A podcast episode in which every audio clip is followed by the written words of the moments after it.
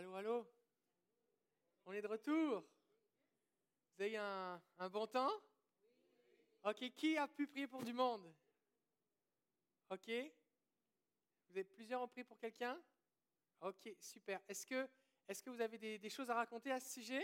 Vous avez vécu des choses? Ok.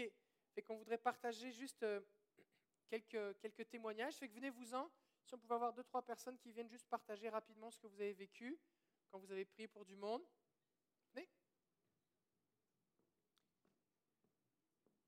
Où sont les autres courageux qui ont levé la main tout à l'heure là Il n'y a pas d'autres? Ok, on va aller avec ce qu'on a. Ok, alors donc vous avez, euh, vous étiez ensemble? Oui. Fait que vous avez rencontré des gens. Qu'est-ce qui s'est passé? Oui, ben moi, euh, je suis allée dîner au Tim Hortons, puis il y avait un monsieur euh, juste près de moi, puis je me suis mis à parler avec, puis tout simplement que j'étais ici à l'église aujourd'hui et puis que que je me sentais bien, que j'étais heureuse. Puis le monsieur, il s'est même parlé, il s'est mis à me raconter que ça lui avait pris trois ans à guérir son cœur parce que sa femme l'avait quitté, qu'il y avait un de ses meilleurs amis qui était mort. Alors, il dit, moi... Euh, il y avait de la peine, quoi. Il y avait beaucoup de peine, puis moi, je, je lui ai mis la main sur le bras, puis il est venu les larmes aux yeux, puis je lui ai dit que Jésus était avec lui dans son cœur, que s'il avait besoin de se recueillir, qu'il y avait l'Église ici, puis qu'il pouvait venir le samedi et le dimanche aussi pour prier, puis qu'il trouverait la paix de l'esprit, puis la paix du cœur. Puis encore là, il y a eu les larmes aux yeux, puis je lui ai dit, je vous souhaite une belle journée, monsieur. C'est très bon. Voilà. Super. Merci, Nicole. Est-ce que c'était la même chose? Ah bien, pas tout à fait. On était ensemble, puis là, j'ai dit, bon, on regarde euh, pour qui qu'on pourrait prier ici, parce qu'on est encore au Tim Horton. Puis là, Nicole, elle me dit, euh, j'aimerais ça qu'on prie pour mon fils, qui est malade, puis euh, elle dit, là, sa petite fille est à son chevet. Donc, on se met en prière, on a prié ensemble, puis là, Nicole, elle a vu Jésus qui était avec nous autres, puis il a prié sur son fils puis il lui a enlevé ce qui vivait de maladie. Puis sa petite fille Daphné était à côté de, de lui, puis il leur a donné la main, puis il leur a dit qu'il était avec eux autres, puis il les a bénis. Alors, c'est des beaux moments qu'on a vécu, puis là, on a prié pour son autre fils. À travers d'une vision. Oui. Fait que là, là, ce qui va être important, c'est après de voir, voir avec eux qu'est-ce qui se passe, faire un suivi là-dessus. Oui. Parce que moi, euh, c'est Fernande qui, m'a, qui, m'a, qui a prié sur moi la première fois parce que j'avais un cancer au foie. Alors, euh, je suis beaucoup touchée parce que Fernande et Louise sont venus prier sur moi. Ils m'ont libérée de ce cancer. Quand vous dites vous êtes libérée de ce cancer, c'est que Jésus est venu, moi je l'ai vu, il l'a pris. Ce matin? Non, il y a à peu près une semaine. OK. Est-ce que vous avez fait des tests particuliers de, depuis? Vous avez vu des symptômes variés? Ben, Les symptômes sont disparus les symptômes ont disparu. Oui, parce que moi, j'avais des, comme des picotements, des douleurs ici, et puis j'en ai plus. OK. Fait que les symptômes ont disparu. Oui, les symptômes ont disparu. Et ce qui va être important, c'est d'aller voir votre oncologue. Quand on parle de guérison, comprenez-moi bien, je crois à la guérison, je prie pour la guérison, j'enseigne sur la guérison, je veux que les gens guérissent les malades et que ce soit connu partout. Je veux qu'on croit que Jésus guérit autant que Jésus sauve, d'accord? Maintenant, une chose qui, qui aide qui aide tout ce qui est en termes de guérison, c'est que quand on partage un témoignage, là je vais utiliser votre histoire pour faire un point d'enseignement, d'accord? Je ne veux pas que vous le preniez personnel. Euh, c'est que si quelqu'un, par exemple, dit euh, je ne pouvais pas lever mon bras, mais maintenant je peux lever mon bras, j'ai plus de douleur, je peux lever mon bras, je suis guéri. Ok. J'avais une bursite, puis je ne pouvais pas me pencher, puis maintenant je peux m'accroupir, j'ai plus de douleur, j'ai plus aucun symptôme. D'accord, je suis guéri. Maintenant, tout ce qui nécessite des tests, ben, on dit, on, partage la réalité de ce qu'on constate. Par exemple, j'ai plus de symptômes, j'ai plus de picotement, j'ai plus de ceci, j'ai plus de cela. Mais avant de dire je suis guéri, c'est pas parce qu'on ne croit pas qu'on est guéri, mais avant de dire on est guéri, on va vérifier.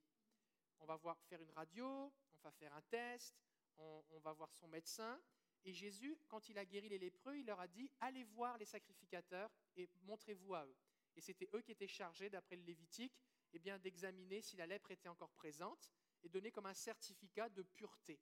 Donc c'est bon. De toute façon, de toute façon, comprenez bien, si tu es guéri, que tu vas voir ton médecin, ton médecin va constater que tu es guéri. Si ton médecin ne constate pas que tu es guéri, c'est que tu n'es pas guéri. C'est comme, c'est clair. D'accord? Suis pas en train de dire que vous n'êtes pas guéri, mais ce qu'on veut, on veut rendre gloire à Dieu parce que vous avez eu cette, vision, le Seigneur vous a parlé, vous avez ressenti sa présence. Vous constatez que les symptômes ne sont plus là. Et puis, on a eu plusieurs personnes dans notre église qui ont été guéries de, choses de cancer, tout ça, fait que j'y crois. Mais c'est bon d'aller voir, faire des tests, si c'est le foie, peut-être faire des tests de sang, des choses comme ça, euh, pour s'assurer. D'accord? Tout ce qui, tout ce qui concerne les diabètes, euh, euh, le, tous les trucs chroniques, tout ça, c'est vraiment important. Parce que les gens qui sont sceptiques, eh bien, ont besoin d'avoir des preuves. Il y a des trucs, on ne peut pas le prouver. J'avais mal, maintenant j'ai plus mal. Tu me crois, tu ne me crois pas. Tu comprends? Il y a des gens qui croiront jamais. L'aveugle né, les pharisiens, dans Jean 9, on ne croit, pas que tu étais aveugle. Pas, on se dit, bah si, bah oui, j'étais aveugle. Ils ne le croient pas. Il y a toujours des gens qui ne croiront pas. Mais c'est important quand on donne un témoignage qu'on reste précis, parce que sinon ce qui va se passer, c'est que les gens tranquillement vont se mettre à dire, parce que c'est plus le fun de partager un témoignage de il s'est passé quelque chose qu'il ne s'est rien passé. Donc on a tendance à vouloir dire des trucs comme ah elle a été guérie de son cancer. Sauf que si ce n'est pas le cas, après ça, bah, les gens disent bah alors ça veut dire qu'il n'était pas guéri, ça veut dire quoi? Ça veut dire oui mais si tu as menti là, que ça veut dire que tu avais menti sur tous les autres aussi? L'idée c'est pas de mentir, je sais bien, d'accord? Mais on veut vraiment euh, dire les choses telles qu'elles sont. Comme par exemple, on avait un monsieur à l'église qui avait une prothèse en métal dans, son genou. Et puis, euh, on a prié pour lui, il a senti une forte chaleur. Même les gens qui prient pour lui ont ressenti une forte chaleur. Et maintenant, il est capable de faire des mouvements qu'il était incapable de faire. Et il n'a plus la douleur qu'il avait. Il a été voir son médecin, qu'il avait opéré. Il a fait faire des radios. Le métal est toujours là. La prothèse est toujours là. Sauf que mécaniquement, il fait des mouvements impossibles avec la prothèse. Le médecin ne se l'explique pas, mais il n'a plus de douleur. D'accord? Et qu'on ne dit pas la prothèse a disparu. La prothèse est toujours là, sauf qu'il fait des choses impossibles sans douleur. Merci Seigneur. D'accord? Donc c'est important d'être précis, parce qu'alors que, qu'on poursuit le, le, miraculeux et la présence de Dieu, tout ça, on va faire face à différentes choses. On va faire face à des percées, des victoires. On va faire face à des résistances, parce que c'est un combat, d'accord? On lutte contre l'ennemi. Et là où on va avoir des résistances, ça va nous demander de persévérer. Maintenant, si on se laisse décourager par l'incrédulité ou par des façons de faire qui ne sont pas euh, euh, crédibles, ben on va se décourager on ne va pas persévérer. Ok?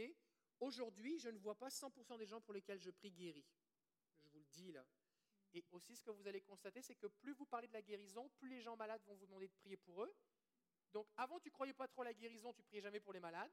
Maintenant, tu commences à y croire. Et puis là, il y a plein de gens malades qui te demandent de l'aide. Tu es comme submergé, comme OK, tout le monde veut de la prière. Et, tu peux être découragé que, wow, mais ce n'est pas tous les gens pour qui je prie sont, sont guéris. Sauf que, alors que tu persévères, tu vas te développer. les meilleurs joueurs de baseball, euh, les meilleurs, le Hall of Fame, le meilleur meilleur, ils frappent à peu près 3 balles sur 10. Ça, c'est les statistiques. Ils en touchent, ils en frappent 3 sur 10. Ça veut dire qu'il y en a 7 qui ne touchent même pas. Ça, c'est les meilleurs au monde, là. Et ils persévèrent. D'accord? Et gardez ça à l'idée. Je l'ai manqué celle-là, c'est pas grave, je continue. Parce que si tu te mets à analyser, mais pourquoi, mais qu'est-ce que j'ai, j'ai un problème et ceci et cela, t'arrêtes. D'accord? Donc la seule façon de persévérer, c'est de se concentrer sur ce que Dieu fait et prier pour plus. Et au fur et à mesure, Dieu va vous développer dans l'onction, dans l'autorité spirituelle, le discernement, les révélations, toutes sortes de choses. Mais, euh, mais il faut persévérer. Parce que le problème n'est jamais du côté de Dieu, ni de la personne qui est malade. C'est à nous de nous développer. C'est bon? Fait qu'on on se réjouit que tes symptômes soient plus là, mais je t'encourage à aller voir ton médecin. Oui, oui, oui. Surtout que si tu prends des médicaments pour le cancer, c'est des médicaments qui sont forts. T'en prends pas Ok, bon, bah, va voir ton médecin alors, faire des tests, parce que ça va être un bon, un bonne chose à célébrer. Super, merci beaucoup. Alléluia. Ok, j'aimerais, j'aimerais qu'on puisse écouter maintenant euh, euh, quelques témoignages. Avant ça, j'aimerais vous reparler, présenter d'autres livres. Euh, moi, j'aime les livres. en fait, c'est surtout ce qu'il y a dedans en fait, qui m'intéresse. La culture de l'honneur de Danny Silk. Ah, c'est très bon. Excellent livre qui parle de comment honorer les différentes onctions, les différents ministères et honorer chaque personne. Et c'est vraiment quelque chose qui favorise la culture du réveil, le surnaturel de marcher dans l'honneur. Et l'honneur, ce n'est pas un truc de euh, que quelqu'un porte la serviette du pasteur ou de donner beaucoup d'argent, tout ça. Ce n'est pas de ça qu'on parle. C'est vraiment de reconnaître la valeur de chacun. Et c'est vraiment important. La culture de l'honneur. Et il vient avec. Ça, c'est le livre qui, est comme l'enseignement sur le sujet. Et il y a un autre livre qui ressemble à peu près, qui est marron, qu'on a là-bas, qui est le guide pratique. Parce que des fois, on, lit un enseignement, on dit Ah, c'est super, ouais, j'ai compris, mais comment concrètement je le mets en pratique dans ma vie, dans mon église, dans ma famille? Souvent, c'est ça qui nous manque. C'est comme on croit que Dieu parle, oui, je crois que Dieu parle, mais comment je fais pour l'entendre? Ah, bah là, je sais pas trop. Donc, euh, on a les deux, la culture de l'honneur et puis euh, guide de la culture de l'honneur, donc ils sont disponibles. Des fois, ce qui se passe, c'est que quand le Saint-Esprit agit, on peut avoir des réactions physiques ou psychiques en, termes de. On ressent une chaleur, l'électricité, on se met à pleurer. Des fois, des gens qui deviennent très émotionnels, vivent toutes sortes de choses. Et des fois, on n'est pas trop à l'aise parce qu'on ne sait pas trop ce qui se passe. Et on a entendu des gens qui disent Ah, bah, c'est du diable. Ah, bah, non, bah, c'est forcément de Dieu. Ah, bah, c'est forcément la chair. Et on est tout mêlé. Et euh, c'est important de comprendre qu'il y a tout ça en même temps qui se passe.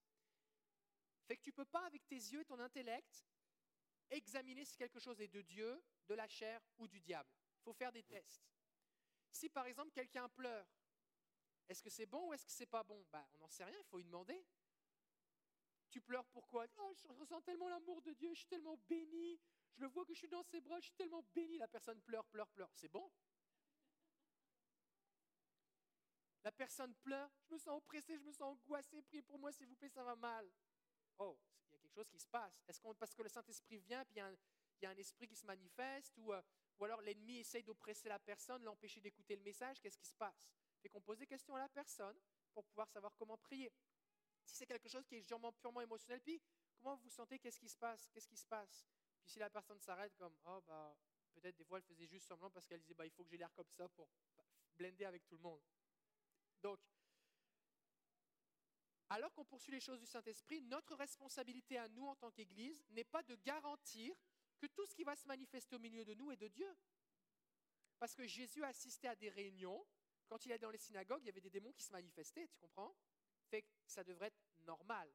Maintenant, notre but, ce n'est pas que l'ennemi fasse un spectacle. si l'ennemi veut faire un spectacle, on lui dit de se taire, puis on le chasse, on prend la personne à part, puis on voit avec elle comment prier pour l'aider, d'accord? On ne fait pas de délivrance en public, ça n'aide pas les gens. Euh, et puis, euh, des fois, les gens vivent des guérisons émotionnelles. Des fois, c'est très profond. Les gens se mettent à pleurer, après ça, ils se mettent à rire. Ils ne vont pas rester comme ça toute leur vie. C'est juste que Dieu est en train de faire quelque chose. D'accord? Euh, Moi, j'ai trois enfants. Ma femme donc, a accouché trois fois et j'étais là à chaque fois. Ben, il y a toutes sortes d'émotions qui passent dans un accouchement. Mais après ça, une fois qu'on est avec l'enfant, on n'est pas de la même façon. Des fois, on pleure, des fois, on crie, des fois, on, euh, il y a toutes sortes de choses qui sont là, d'accord? Et quand on vit quelque chose avec le Seigneur, on peut avoir ce qu'on appelle des réactions. Ces réactions euh, ne sont pas, en général, on utilise le mot manifestation. Le problème, c'est que dans la première épître aux Corinthiens, le mot qui est traduit, c'est les manifestations de l'Esprit sont. Et souvent, les gens font une confusion. Ils disent, bon, la personne pleure, ça c'est un don de l'Esprit. Non. La personne pleure, c'est une réaction de son âme à l'action du Saint-Esprit. L'expression d'un don spirituel, c'est autre chose. Les dons spirituels servent à édifier le corps, à édifier les gens. Une parole prophétique, il faut que ça serve à quelque chose, ça doit, parler dans la vie de quelqu'un. Est-ce que c'est possible que je me mette à pleurer ou que je tremble ou je ne sais pas trop quoi alors que le Seigneur me communique une parole? Oui, mais ce n'est pas ça qui édifie. Ce qui édifie, c'est que quand, c'est quand je vais le partager. D'accord? Est-ce que j'ai besoin de vivre ça pour partager une parole prophétique? Non. Est-ce qu'alors que je vis une guérison intérieure ou quelque chose de fort avec le Seigneur, je peux vivre ce genre de choses? Oui. Est-ce que je dois le manifester tout le temps? Non. Est-ce que je suis moins spirituel si je ne le vis pas? Non. C'est comme quand il y a du vent, il y a des arbres qui penchent fort et puis il y a des arbres qui ne bougent pas beaucoup. D'accord? Fait ça dépend d'une personne à l'autre, ça dépend de ce que Dieu est en train de faire. Ce qu'on veut rechercher, ce n'est pas les manifestations, on veut les vivre s'il y en a, mais ce qu'on veut, c'est les dons spirituels et grandir dans la foi. Donc, des fois, on se dit, mais là, j'ai l'impression qu'on vit quelque chose. Est-ce que vraiment c'est de Dieu? J'en ai jamais entendu parler, tout ça. On a ici un fascicule qui s'appelle Les manifestations physiques, psychiques et spirituelles lors de réveil. C'est une compilation qui a été faite par le docteur Yves Petrakian. Euh, c'est d'ailleurs c'est lui qui a traduit la Bible online en français. Euh, je l'ai rencontré, c'est vraiment un, homme de Dieu. Et euh, donc, il a fait une synthèse de plein de livres de réveil de partout à travers le monde, avec, en prenant juste des extraits de choses qui concerne les manifestations. Juste pour qu'on comprenne que, oh, ça s'est passé partout dans le monde, partout dans l'histoire de l'Église, puis c'est des trucs que je peux vivre aussi. Donc on peut s'y attendre. Fait que par exemple, à un moment, ça parle d'un quelque chose qui se passe avec du temps de Mariam Woodworth Ether, c'est aux États-Unis, et puis il y a quelqu'un qui se met à, parler en langue, un pasteur qui se met à parler en langue, puis après ça, il fait toutes sortes de signes bizarres avec ses mains. Et en fait, donc tout le monde pense que c'est bizarre, sauf qu'il est en train de prêcher en langage des signes, langue qu'il ne connaît pas. Il y a une femme sourde qui est dans la salle, qui se lève en pleurant, qui vient donner sa vie à Jésus parce qu'elle elle s'est convertie en voyant le langage, le message en langue des signes. Et elle est guérie et elle entend et elle parle. Fait que ça, c'est le genre de témoignage, et c'est que ça, c'est que des témoignages. Fait que c'est juste le prix de la photocopie, là on vend ça à 5 dollars, et puis vous allez être béni, ça va juste euh, vous stimuler.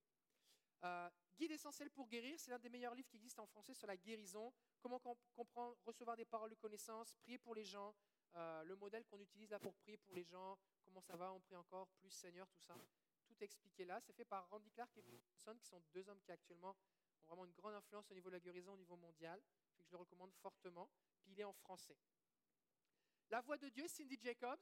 Si, euh, si vous, avez un ministère plus prophétique, euh, l'intercession prophétique, entendre des paroles, avoir des visions, prier, déclarer des choses sur des nations ou sur des pays, la ville, votre famille, tout ça, beaucoup de bons témoignages, euh, beaucoup de, de, protocoles, de quoi faire, comment faire, d'expériences personnelles. Vous allez vraiment vous développer.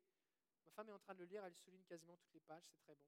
Fait que Cindy Jacobs, Stacy Wesley Campbell, je pense qu'ils sont. Est-ce que ça se peut qu'ils soient venus pas loin, il n'y a pas longtemps, hein? Ils sont venus ici, hein? Donc on a leur livre Plongée prophétique dans le cœur de Dieu. Si jamais vous l'avez pas, bah on en a. Si vous l'avez, tant mieux. Et enfin, dernier livre que je vous recommande, il n'était plus édité, mais il est ressorti récemment. Il y a plus de Randy Clark, c'est la personne qui a prié pour moi, qui a fait que je suis passé dans une autre dimension. Euh, c'est un livre qui parle exclusivement de la transmission des dons spirituels par imposition des mains. On voit que Paul dit à Timothée, ne néglige pas le don que tu as reçu par prophétie lorsque les anciens t'ont imposé les mains. Et donc lorsqu'on impose les mains, on peut communiquer des dons spirituels. Euh, la Bible dit que l'esprit de sagesse reposa sur Josué une fois que Moïse lui a imposé les mains dans les nombres. Donc vous avez une histoire, vous avez une étude historique dans l'histoire de l'Église, une étude biblique, tous les textes qui en parlent, et ensuite plein de témoignages. Par exemple, Heidi Baker, si vous avez entendu parler de Heidi Baker, bon, bah, Heidi Baker, elle est passée dans une autre dimension quand Randy Clark a prophétisé sur elle, que les, aveugles allaient voir, les sourds entendre et tout ça. Que c'est un excellent livre, tu lis ça, c'est, tu, flottes presque dans ton salon. Là. Et euh, c'est très bon. Il y a plus de Randy Clark. Voilà. Alors, Là maintenant, ce que je voudrais faire, c'est que j'aimerais qu'on puisse partager juste euh, quelques témoignages de ce que vous avez vécu ce matin. Et ensuite de ça, j'aimerais poursuivre sur l'enseignement sur entendre la voix de Dieu, euh, parce que ça va, vous aider. J'aimerais, j'aimerais savoir ici qui, qui, il y a quelqu'un, le Seigneur vous a parlé, j'aimerais qu'on entende quelqu'un, le Seigneur lui a parlé, quelqu'un, le Seigneur lui a montré quelque chose. C'est ça. Est-ce qu'on peut avoir qui, le Seigneur vous a parlé, vous a dit des choses, ça vous a béni? Est-ce que vous voudriez venir partager? Est-ce qu'on peut avoir une ou deux personnes Au moins un homme, une femme? Oui? Venez, venez.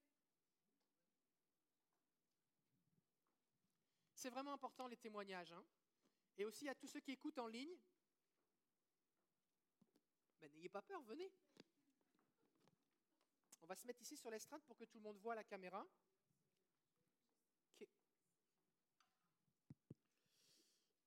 Ok, fait que, bah oui, comme ça, ça va être plus facile. Alors Rachel, donc en fait, ce que je veux savoir, c'est, vous avez écrit ce que le Seigneur vous a dit. Moi, ce qui m'intéresse, c'est comment comment c'est venu, et puis ce qu'il vous a dit, puisque ça a produit en vous. Puis nous, on va évaluer si c'est biblique, d'accord?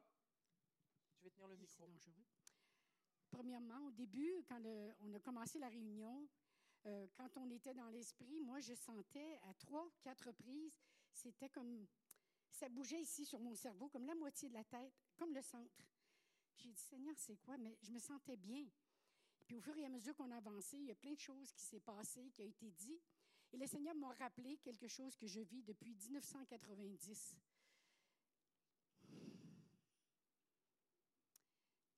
1990, j'ai été libérée de quelque chose qui venait de mon passé parce que j'ai fréquenté un homme qui était médium. Et à partir de là, le Seigneur a commencé à me donner des rêves, des visions, des paroles de connaissance. Mais tout ce temps que j'ai dans plusieurs églises où on ne reconnaissait pas ces choses-là, on essayait toujours de faire fermer ma bouche. Et ce matin, le Seigneur, euh, il a accompli la délivrance ce matin ici, dans mon cœur, dans mon âme et dans mon esprit. Et je vais vous dire qu'est-ce qui est écrit ici. quand le Seigneur disait, en voulant dire, est-ce qu'il m'aime? Le Seigneur me dit, je t'aime. Je t'aime et je veux être le premier dans ta vie. Fini l'incertitude, le doute. Quand je te parle, par des visions, des rêves et des paroles de connaissance, des impressions. Tu que ça vient de moi, mais tu as encore la crainte de l'homme. Excusez-moi. Qu'est-ce qu'ils vont dire? Qu'est-ce qu'ils vont penser? Aujourd'hui, cela est terminé. Je t'aime et j'ai confiance en toi. Je suis ton Père céleste et je te connais. On avance ensemble. C'est ce que le Seigneur m'a donné ce matin pour ma vie. Et je veux dire gloire à Dieu. Ça vous a fait du bien. Ça m'a fait du bien parce que cette crainte de l'homme, je l'ai toujours eue. Je l'ai eue de mon grand-père qui est très violent. Et aujourd'hui, Est-ce que c'est c'est une nouvelle journée. Ça apporte quelque chose qui fait que je vais toujours arrêter de mettre en, en doute la parole de Dieu. Quand ça vient dans mon cœur, que le diable me dit Tais-toi, ferme ta bouche. Ah, Qu'est-ce qu'ils vont dire de toi? Vous savez, et des fois, je viens en sueur. J'ai dit non, c'est terminé aujourd'hui. Et je crois que ça va être pour l'avancement du royaume de Dieu. Mon avancement, moi, dans ce sens, de servir Dieu encore de plus en plus, même les choses les plus folles qu'ils me demandent de Super. faire, que les gens rient ou rient pas, c'est leur problème. Mais Gloire que à le Seigneur Dieu. les touche. Soyez bénis. Gloire à Dieu. Est-ce que c'est biblique? Est-ce que c'est biblique ce qui a été dit? Oui? Est-ce que c'est que c'est normal que Dieu nous encourage? Est-ce que Dieu est censé être encourageant? Oui, on voit ça dans la Bible. Hein? Ok. Euh, quand le Seigneur vient nous parler, il vient nous fortifier dans notre identité et il vient nous encourager et nous permettre de le suivre par la foi. Et ce que ça produit, ça produit une sécurité. D'accord Euh, on, on reconnaît on reconnaît les choses qui viennent de Dieu parce que ça produit en nous. D'accord Et cette paix, cette sécurité, cette confiance en lui, en général, quand Dieu nous parle, ça nous attire à lui. Et, euh, ça nous fait du bien. Ça nous fait du bien. Alors, merci beaucoup, Rachel. Joanne, Ben, avant, je veux vraiment remercier Seigneur pour euh, cet endroit qu'on a aujourd'hui parce que je suis sûre qu'il y en a prié pour une touche de Dieu, puis on l'a vu. Puis tantôt, j'étais assis avec Christophe. J'ai dit, Christophe, regarde, mes jambes sont égales. C'est une preuve, et c'est sûr que je vais aller voir le médecin là, pour confirmer. Mais moi, je veux partager de, ma, de ce que Dieu me dit ce matin. Tu es ma fierté et je te bénirai comme jamais auparavant. est-ce que c'est orgueilleux, tu es ma fierté, ou est-ce que c'est est -ce c'est de Dieu? Est-ce que c'est biblique? Est-ce qu'on voit ça dans la Bible? Dieu qui dit qu'on est sa fierté? Quelqu'un a une idée? Il était fier de Job. Un autre verset? Ah, Là, je vous pousse un peu, là.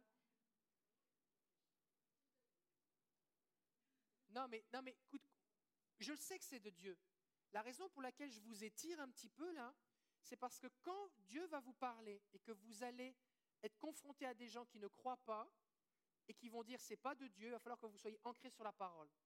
Et quand quelqu'un va vous dire quelque chose qui ressemble à quelque chose qui est de Dieu mais qui n'est pas de Dieu, il va falloir que vous soyez capable d'examiner les choses. Parce que Thessaloniciens nous dit ne méprisez pas les prophéties mais examinez toutes choses.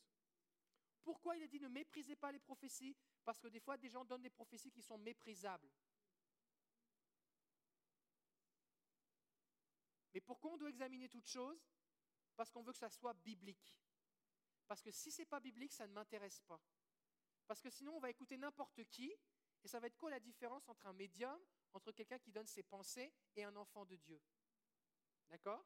C'est qu'on ne veut pas juste entendre des belles paroles qui font pleurer. On veut que ce soit biblique. Est-ce que c'est biblique que Dieu place sa fierté en nous?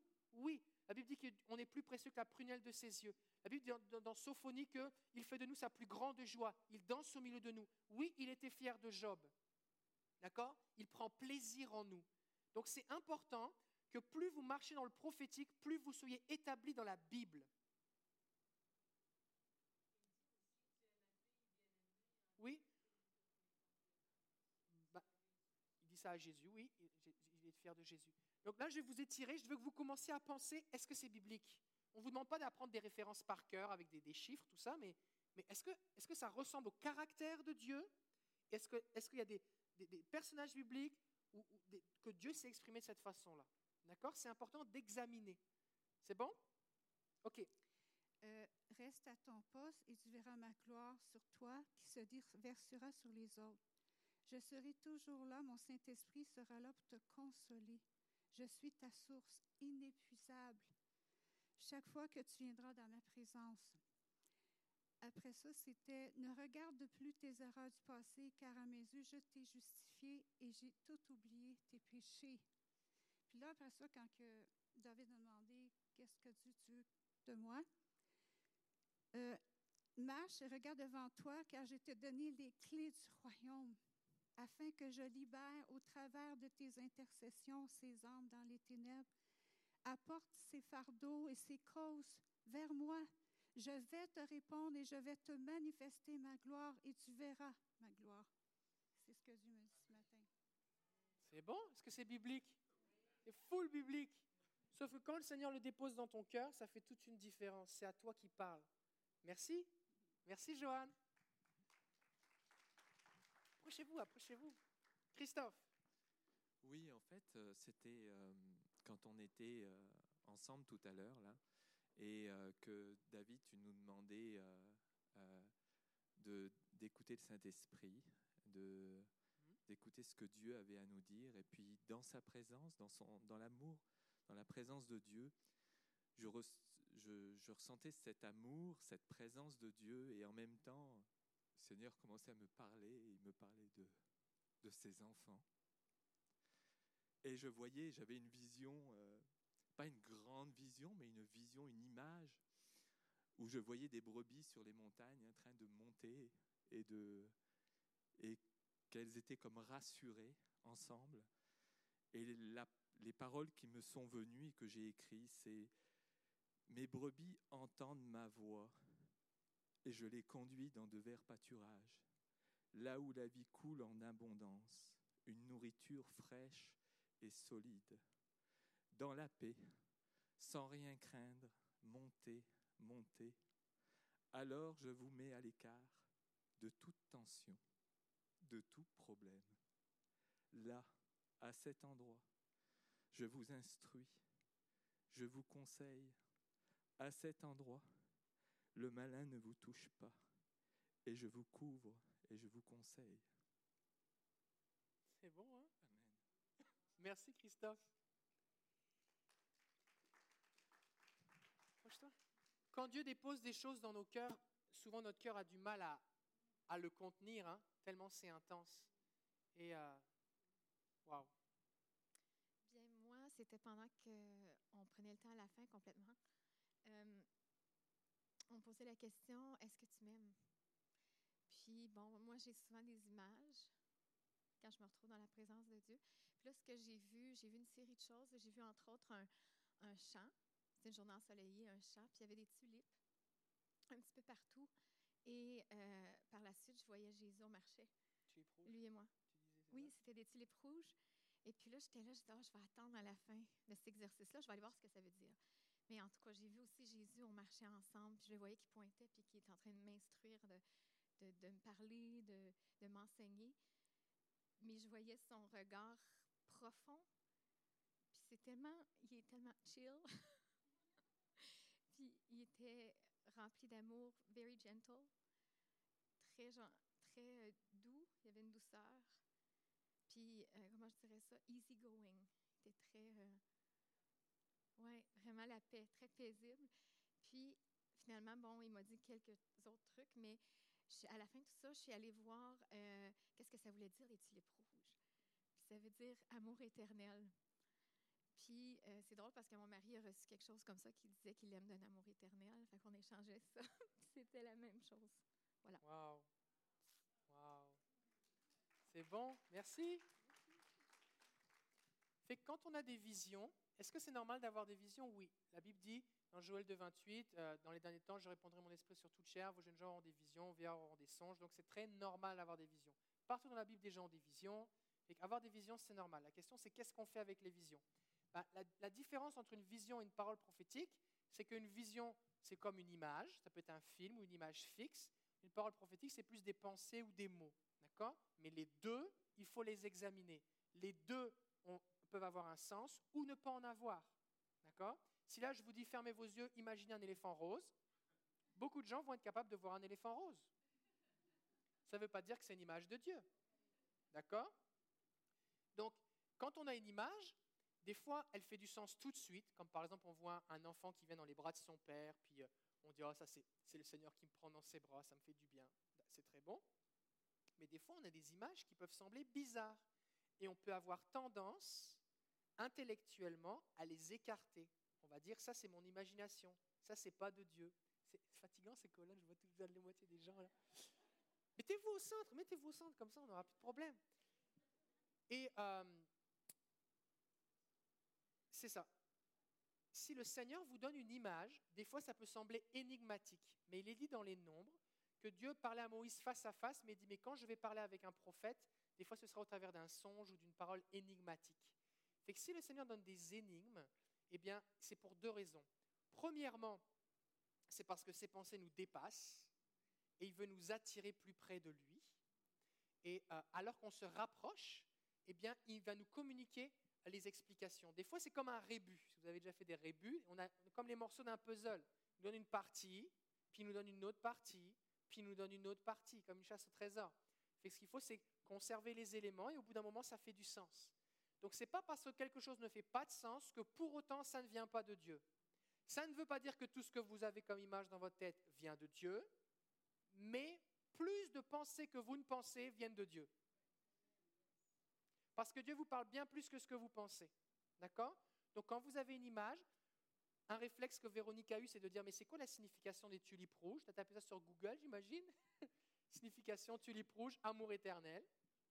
Euh, ça peut être... euh, j'ai un, ami qui, euh, était dans un, jardin et il a dit, Seigneur, parle-moi. Et le Seigneur lui a donné des coordonnées GPS, parce qu'il avait déjà fait des chasses au trésor avec des coordonnées GPS, donc il savait ce que c'était. Il a donné des coordonnées GPS, il a regardé sur son cellulaire, et c'était une ville en Turquie. Et le nom de la ville, ça voulait dire cerisier. Et dans l'endroit où il était, le jardin où il était, il y avait un cerisier. Alors il s'est approché du cerisier, et il y avait un épouvantail qui était recouvert avec du tissu. Et quand il a soulevé le tissu, c'était une croix. Et Dieu lui a dit, je t'amène au pied de la croix, et Dieu a commencé à lui parler et à changer son cœur. Juste pour vous dire que c'est le fun avec le Seigneur. D'accord? Fait que vous recevez des choses, écrivez. Vous avez un rêve? Écrivez. Vous vivez une affaire? Écrivez. Une vision? Écrivez. Et après ça, vous examinez. D'accord? Quand vous recevez, c'est le temps de recevoir, de, vivre le truc. Après ça, vous écrivez. Et après ça, vous examinez. Vous voyez ce qui, ce qui fait du sens, ce que vous comprenez, ce que vous ne comprenez pas.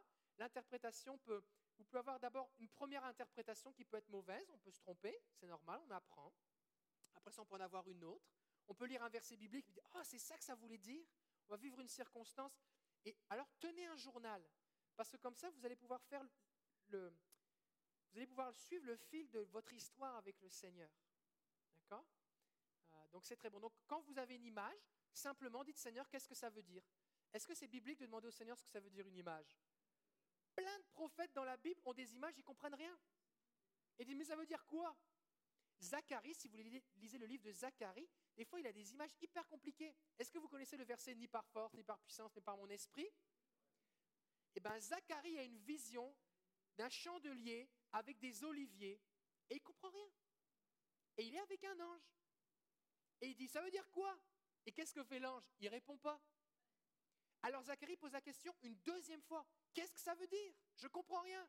Et l'ange dit, tu sais pas ce que ça veut dire? Il dit, ben non. Il dit, ah, je pensais que tu savais. Il dit, voici ce que ça veut dire. Et l'explication de cette vision, c'est ça. Ni par force, ni par puissance, ni par mon esprit. On n'aurait pas eu ce verset si Zacharie n'avait pas persévéré à demander la signification de sa vision. C'est correct, c'est correct que tu ne comprennes pas. C'est correct. Ça ne veut pas dire que ce n'est pas de Dieu. Écris-le, écris là-dessus, parle-en avec des amis, avec ton conjoint. Et puis, d'ailleurs, vous avez remarqué dans l'histoire de Véronique et John ou Jonathan, c'est que son mari a reçu la même chose. Et la Bible dit que Dieu nous donne une aide avec notre épouse, notre conjoint. D'accord? Fait que on voit aussi les confirmations qu'on peut recevoir l'un l'autre. Si vous êtes célibataire ou vous êtes seul, eh bien, vous pouvez avoir un des amis qui sont spirituels, qui aussi écoutent le Seigneur. Vous voulez pas quelqu'un qui va dire Ouais, bah, à mon avis, ça veut dire ça. Vous voulez quelqu'un qui prie, d'accord? Parce que vous voulez pas qu'il interprète avec son intelligence. C'est bon, hein? Ok. Alors, euh, monsieur sans nom, c'est- c'est comment? Martin? Bertin. Bertin. Ouais. Ok. Alors, qu'est-ce que vous avez eu ou vu ou reçu? Ok. En fait, euh, moi, je suis arrivé ici en retard et je pensais que la réunion était finie. Et puis, quand je suis arrivé, vous avez demandé de poser une question à, Dieu de savoir est-ce que Dieu nous aime. Et il y avait une musique euh, en fond sonore qui jouait. Mhm. Ok. J'ai pris une enveloppe derrière le ciel, j'ai j'ai posé la question Seigneur, est-ce que tu m'aimes? Et je me suis mis à genoux pour ne pas regarder dans tous les endroits. Et je me concentre. Et la voix que je reçois me dit, tu n'as pas besoin de me poser cette question. J'ai dit, OK. Oui, je sais, je sais que je n'ai pas besoin de te poser la question, mais comme on a demandé de poser, je la pose quand même. Il me dit, écoute ce qui se passe dehors. Il y avait un bruit comme une voiture, euh, il y avait un bruit qui venait nous déranger. Il dit, c'est à ça qu'il faut faire attention. Parce qu'au moment où je suis en train de te parler, il y a d'autres voix qui peuvent venir. Il faut savoir discerner. Donc c'était quelque chose de très personnel pour moi. J'avais pas, bon, comme vous avez demandé, est-ce que Mais oui, Dieu a très bon. parlé aux gens? J'ai dit oui, je me suis levé, mais c'était personnel, c'était pour moi. C'est très bon. Que Et que le Seigneur vous encourage à vous concentrer sur sa voix. C'est très bon. Merci.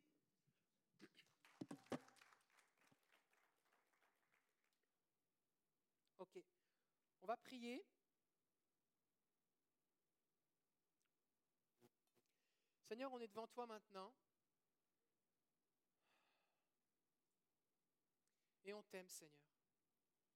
Seigneur, on veut apprendre à mieux te connaître, on veut apprendre à discerner, reconnaître ta voix. On veut être comme, comme Christophe, je crois, a eu cette vision de ces brebis qui sont conduites par toi. On veut que tu nous diriges, Jésus. On te demande de nous conduire, de nous parler. On te prie de renouveler nos facultés. On vient contre toute forme de distraction et on prie que ton esprit soit relâché encore abondamment sur nous et sur moi. Au nom de Jésus, Père. On vient contre toute tentative de l'ennemi de s'opposer à cet enseignement.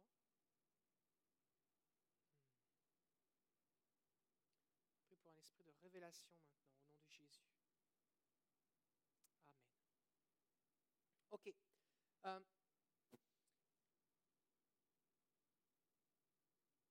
fait que le défi, en fait, c'est comment on fait pour reconnaître.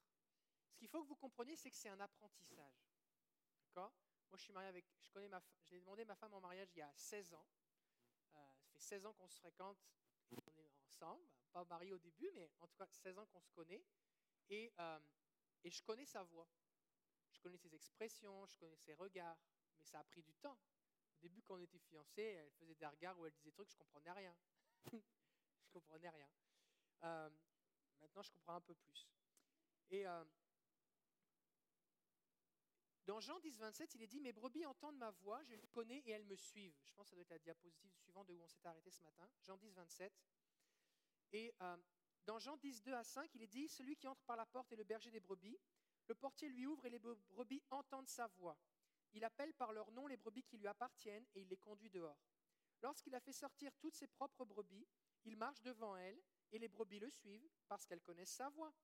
Elles ne suivront point un étranger, mais elles fuiront loin de lui parce qu'elles ne connaissent pas la voix des étrangers. Euh, alors, lorsque je priais le Seigneur, je lui demandais ce qu'il ce qu'il voulait dire. C'est ça, il me disait, je parle à votre esprit, votre intelligence doit s'y soumettre. Apprenez à reconnaître ma voix pour pouvoir me suivre, ainsi vous ne suivrez pas l'ennemi. Je veux vous conduire par mon esprit. C'est important de comprendre qu'il y a vraiment cette distinction entre l'intelligence et l'esprit. Et on doit subordonner, soumettre, capituler notre intelligence à l'esprit. Sinon, on ne fera jamais ce que Dieu nous demande. Parce que Dieu va nous faire des choses qui intellectuellement n'ont pas de sens. Par exemple, Dieu va parler à Ananias, pas celui qui est mort parce qu'il a menti, celui qui était le serviteur de Dieu, qui a été prié pour Saul de Tarse. Acte chapitre 9. Le gars est en train de prier, Jésus lui apparaît dans une vision et lui dit, Ananias, va à telle place, dans telle rue, rencontrer tel homme qui t'appelle comme ça.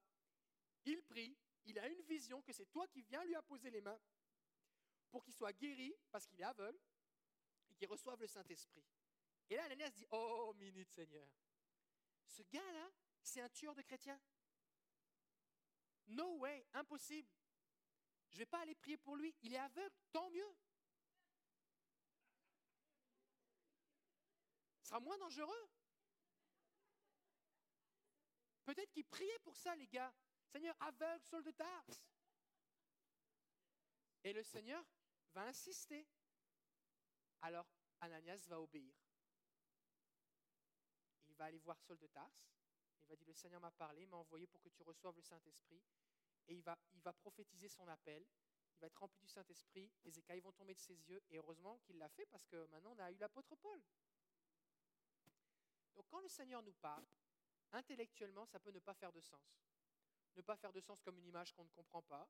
Ne pas faire de sens comme quelque chose que ça nous demande de la foi, où on n'est pas sûr, qu'est-ce qui se passe. Et il va falloir que notre intelligence se soumette à notre esprit. Donc ça, c'est vraiment important.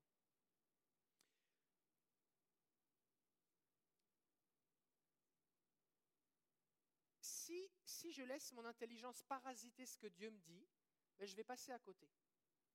Donc, c'est vraiment important que vous vous entraîniez à avoir votre intelligence au repos. C'est pour ça qu'il faut beaucoup parler en langue.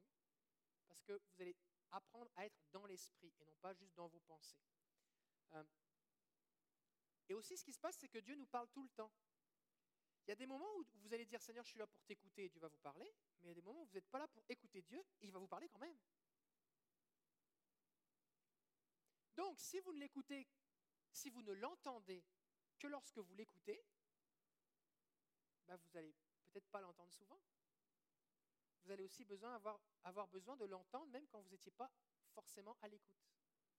Et des fois, le Seigneur, moi, le Seigneur me parle, des fois, je suis en train de faire des trucs, puis là, il me, donne, il me met une pensée, il y a une pensée, spontanée qui vient dans mon esprit. Et j'ai appris avec le temps à reconnaître que c'est le Seigneur. C'est souvent des choses de...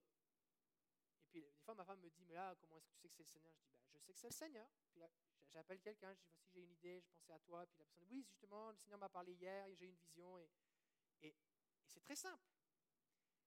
Et Dieu va vous parler à chacun et chacune d'une façon différente. Mais vous devez apprendre comment Dieu vous parle. Et pour ça, il faut passer du temps avec lui, passer du temps à l'écoute. Donc Dieu parle tout le temps. Dieu parle facilement à la première personne. Je n'en avais pas parlé tout à l'heure, mais la plupart, Dieu vous a parlé, euh, je t'aime, tu es ma fille, tout ça. Euh, Dieu parle facilement à la première personne. Et elles sont aussi le reflet de notre personnalité. Dieu va utiliser notre vocabulaire. Si par exemple vous êtes un gars de mécanique, il est possible que Dieu vous donne des images de chars.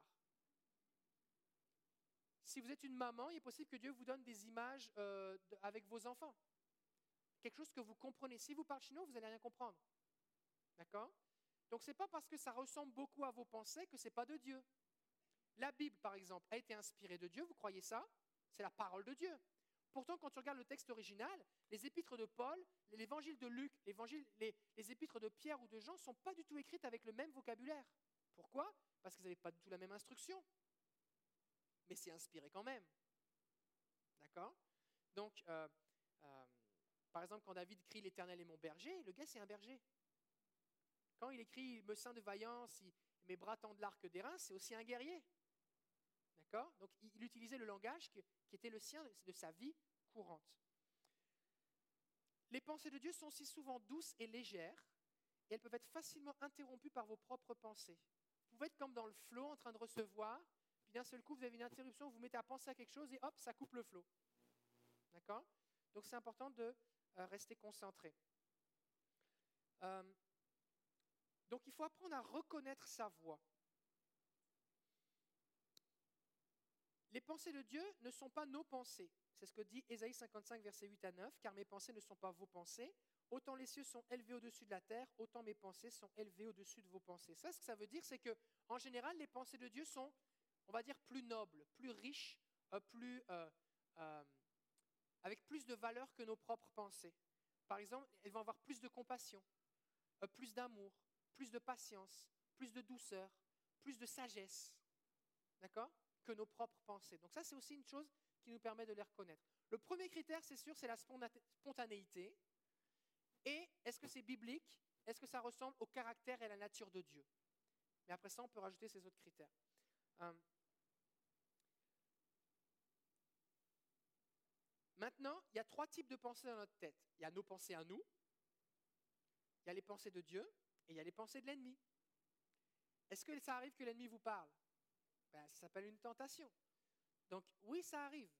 C'est quoi la différence entre une pensée de Dieu et une pensée de l'ennemi? Les deux sont spontanés. Une tentation, c'est spontané en général. On ne se dit pas, oh, j'aimerais ça être tenté maintenant. Ok, à quoi est-ce que je pourrais être tenté? Ah oui, ça y est, j'ai trouvé. C'est, pas ça. C'est que tu es là, tu es en train de faire quelque chose, et d'un coup, ding, ça vient dans ta tête. Et cette pensée-là, elle te harcèle. C'est spontané. D'accord? Donc, les, les, pensées de Dieu les pensées du diable sont spontanées, les deux. Sauf que les pensées de Dieu ressemblent à Dieu et sont bibliques et vraies. Les pensées du diable sont souvent des mensonges, ressemblent à l'ennemi, dont le but c'est voler, égorger, détruire. Il est le père du mensonge. Elles nous éloignent de Dieu, alors que les pensées de Dieu nous rapprochent de Dieu. Les pensées de Dieu construisent les relations, les pensées de l'ennemi détruisent les relations. La jalousie, la haine, d'accord, l'amertume. Les pensées de Dieu nous élèvent, nous encouragent, nous relèvent. Les pensées de l'ennemi nous écrasent, nous rabaissent, nous diminuent. Tiens à moins que rien, tu n'y arriveras jamais. C'est pas pour toi pour qui tu te prends. Ça, c'est pas de Dieu. Parce que Dieu, il vient voir Gédéon qui se prend pour un moins que rien et lui dit Tu es un héros. Et il vient bâtir son identité. D'accord? Donc, euh, voici un peu la différence.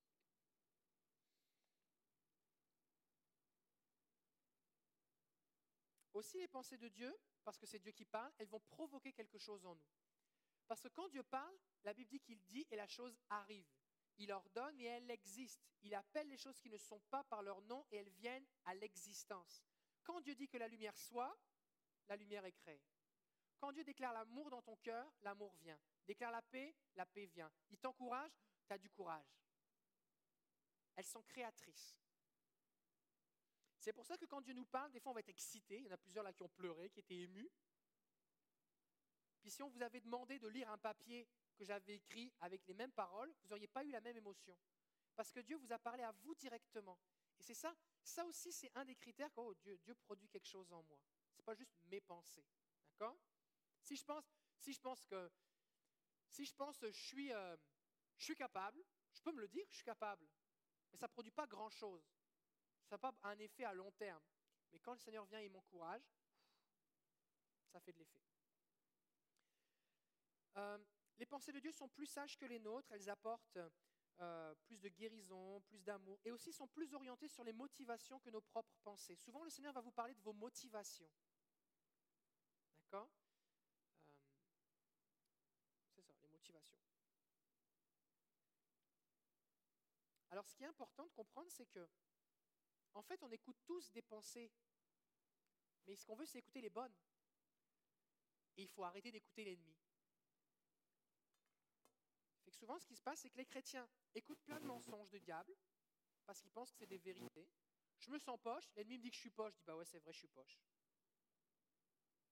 Puis il y a une petite voix, le Saint-Esprit, qui me dit Vas-y, je suis avec toi. Je dis oh, mais pour qui tu te prends pour quand ça? Oui, c'est vrai, ça ne peut pas être de Dieu, ça doit être mes pensées. Donc on n'écoute pas Dieu, on croit des mensonges et on suit le diable. Mais on loue le Seigneur. Parce que les pensées du diable, souvent, sont en accord avec notre intelligence. Parce que notre intelligence est remplie de mensonges. Si on ne croyait pas de mensonges, on marcherait sur l'eau. Le problème, il n'est pas du côté de Dieu. Il est ici notre problème. Donc plus on va remplacer les mensonges par des vérités de Dieu, plus on va être libre. Jésus dit, vous connaîtrez la vérité, la vérité vous affranchira. Et plus on va être capable de faire ce que Dieu nous demande. Donc si intentionnellement vous vous mettez à beaucoup écouter le Seigneur, Seigneur, Seigneur j'ai un, un, problème avec mon mari. Est-ce qu'il y a des mensonges que je crois à propos de mon mari? C'est quoi la vérité? Le Seigneur va te révéler les mensonges que tu crois et la vérité. Et si tu te mets à renoncer au mensonge et à croire la vérité et à agir d'après cette vérité, tu vas être plus libre.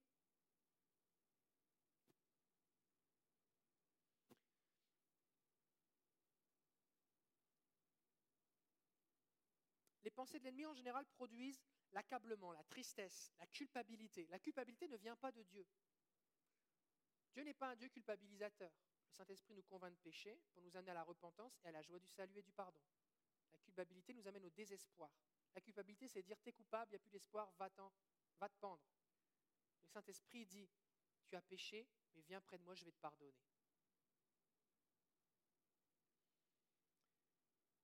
Donc les brebis, Jésus dit, ne connaissent, suivent le berger, mais pas le voleur. Parce que si je crois des mensonges dans ma tête qui s'opposent à ce que dit Dieu, comment est-ce que je peux faire sa volonté? Ce n'est pas possible.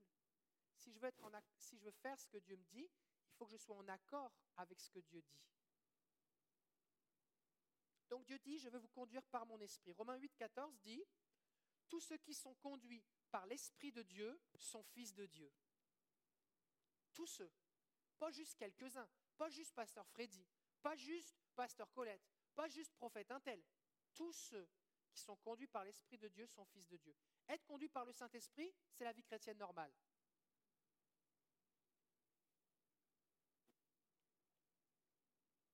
Maintenant, regardez bien. Il n'est pas dit, tous ceux qui entendent la voix de Dieu sont fils de Dieu. Tous ceux qui sont conduits par l'Esprit sont fils de Dieu. Abraham, c'était le père des croyants. Est-ce qu'Abraham entendait Dieu? Oui. Est-ce qu'Abraham avait des visions? Oui. Est-ce que c'est pour ça qu'il a été appelé le père des croyants? Non. Pourquoi? Il a cru et qu'est-ce qu'il a fait? Il a obéi. Est-ce que vous avez déjà vu un berger traîner une brebis en laisse?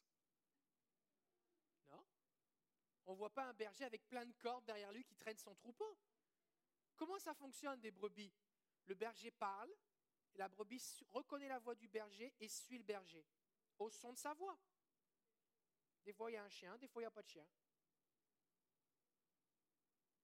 La brebis décide de suivre le berger. Et si vous voulez être parmi ceux, ces fils de Dieu qui sont conduits par l'Esprit de Dieu, il va falloir entendre la voix de Dieu, reconnaître la voix de Dieu, croire Dieu et obéir.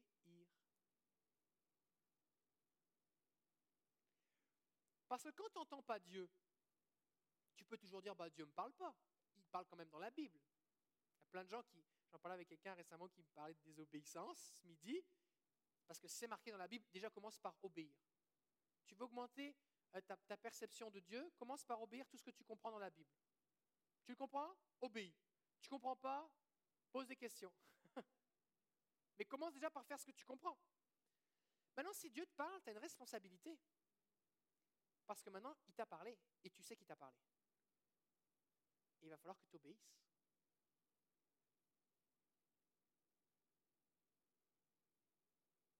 Est-ce qu'on est prêt à obéir à Dieu? À se laisser conduire. Quand vous allez obéir à Dieu, les pensées que Dieu va vous donner ou les images vont vous donner la force de les accomplir. Par exemple, si le Seigneur vous encourage à aller pardonner quelqu'un, encourager quelqu'un, prier pour lui, faire quelque chose, au moment où il va vous le dire, il va vous communiquer la grâce qui va avec. Mais vous allez quand même devoir obéir. Ça ne va pas se faire tout seul.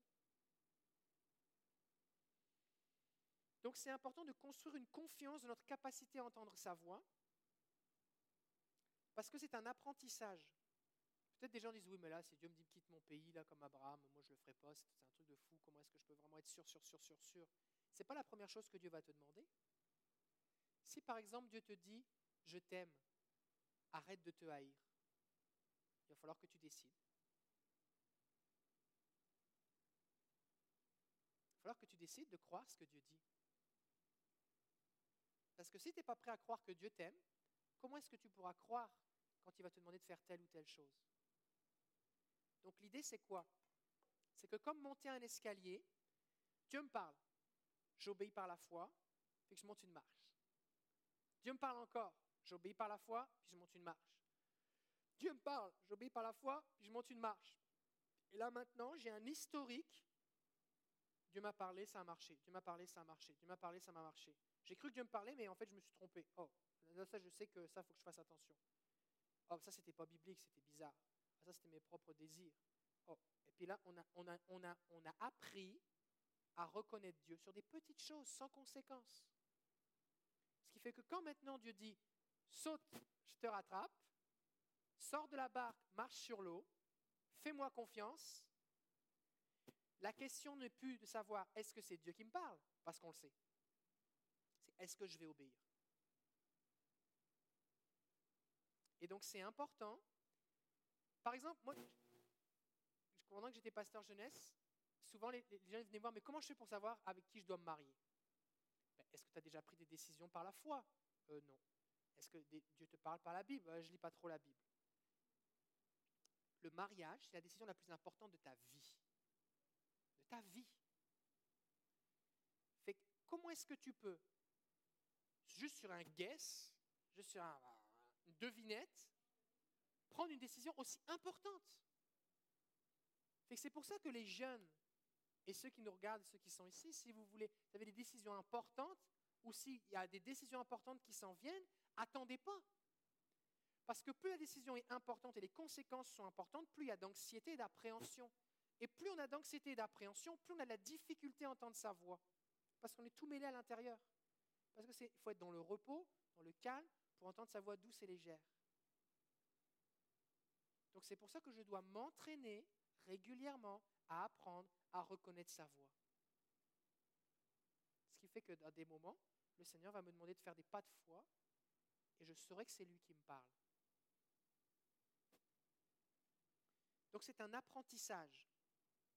Dis à ton voisin, je suis en apprentissage.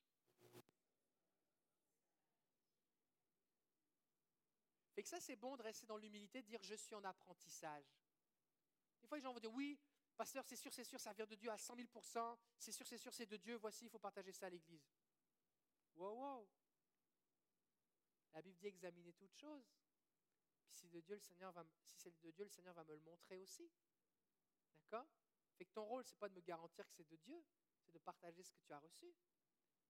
D'accord? Parce que si tu as l'humilité de dire, ben, moi je suis en apprentissage et tu vas être toujours en apprentissage, je peux me tromper, Peut-être euh, il y a 90% que je vais dire c'est de Dieu, mais il y a 10% c'était mes pensées, c'est ce que je pensais. J'ai continué la phrase, Dieu s'était arrêté, mais moi j'ai continué. Ça arrive? Est-ce que ça veut dire qu'il faut rejeter le 90% Non. Ce midi, on a mangé des brochettes, j'ai mangé la viande, mais je n'ai pas mangé le bâton. Je ne me suis pas dit, oh, on voulait m'empoisonner, il y avait un bâton de bois piquant pour que je l'avale et que je m'étrangle. J'ai mangé la viande et j'ai laissé le bâton. Ben, c'est pareil avec la prophétie. D'accord? Fait quand tu reçois quelque chose, tu relaxes.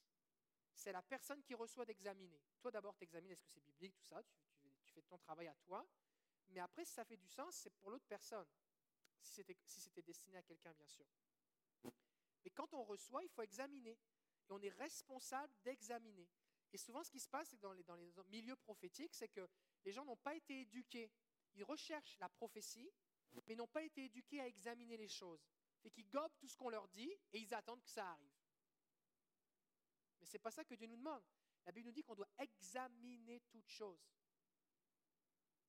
Donc vous avez une responsabilité. Si quelqu'un vient vous voir, voici ce que j'ai reçu du Seigneur. Oh, c'est bien. Écris-le moi ou tu l'écris, t'enregistres, puis je vais examiner, je vais prier là-dessus. Si quelqu'un te met de la pression, résiste à la pression. Tu dis non, je vais examiner. Tu n'as pas à mettre de la pression. Parce que si c'est quelque chose qui vient du Seigneur, ça va parler à mon cœur. Si ça ne parle pas à mon cœur maintenant, peut-être le Seigneur va m'en reparler plus tard. Puis s'il ne m'en parle pas, c'est que ça ne devait pas être de Dieu. D'accord? Donc attention aux gens qui mettent de la pression pour vous faire croire que des choses viennent de Dieu. Aussi, plus vous allez être exposé à la voix de Dieu, plus vous allez la reconnaître et plus vous allez distinguer les fausses choses. Quand dans une église, il y a très peu de gens qui prophétisent, on n'est pas trop habitué. Mais quand tous prophétisent, quand n'importe qui peut recevoir une parole, une vision de Dieu, authentique, alors on est habitué. Les gens qui, sont dans les, euh, qui travaillent dans les banques nationales, enfin pas les banques nationales, la banque nationale, mais dans les imprimeries de billets, et qui contrôlent s'il y a des, euh, euh, pas des faux, mais des, billets qui ont des, malfaçons, ben, on ne leur donne pas de formation sur les faux billets. Parce qu'il y a plein de sortes de faux billets. On leur donne juste une formation où pendant des heures et des heures, ils palpent, ils touchent, ils sentent, ils craquent, ils regardent des milliers et des milliers de vrais billets. Ils font juste regarder des vrais billets. Ils sont tellement habitués aux vrais billets que dès qu'ils envoient un faux, ils le reconnaissent. Et souvent, les chrétiens, on a fait le contraire. On a eu peur du prophétique, fait qu'on on s'est isolé de ces choses-là. Et quand de temps en temps on entend quelque chose, on est incapable de distinguer si c'est bon ou si c'est pas bon. Fait que si vous voulez vous protéger en tant qu'Église, il faut que vous trempiez au maximum dans le prophétique, en examinant les choses, en restant dans la parole de Dieu, en ayant une attitude humble. Et puis comprenez bien que alors que vous vous mettez à entendre la voix de Dieu, le premier niveau, c'est j'entends la voix de Dieu pour moi. Si tu n'es pas capable d'entendre la voix de Dieu pour toi, ne viens pas me dire que tu entends la voix de Dieu pour les autres. C'est du bon sens pour certains, mais ce n'est pas du bon sens pour tout le monde. Et des fois, j'en dis oui, j'ai une parole pour l'Église, mais qu'est-ce que Dieu dit à toi? Je ne sais pas, Dieu ne me parle pas.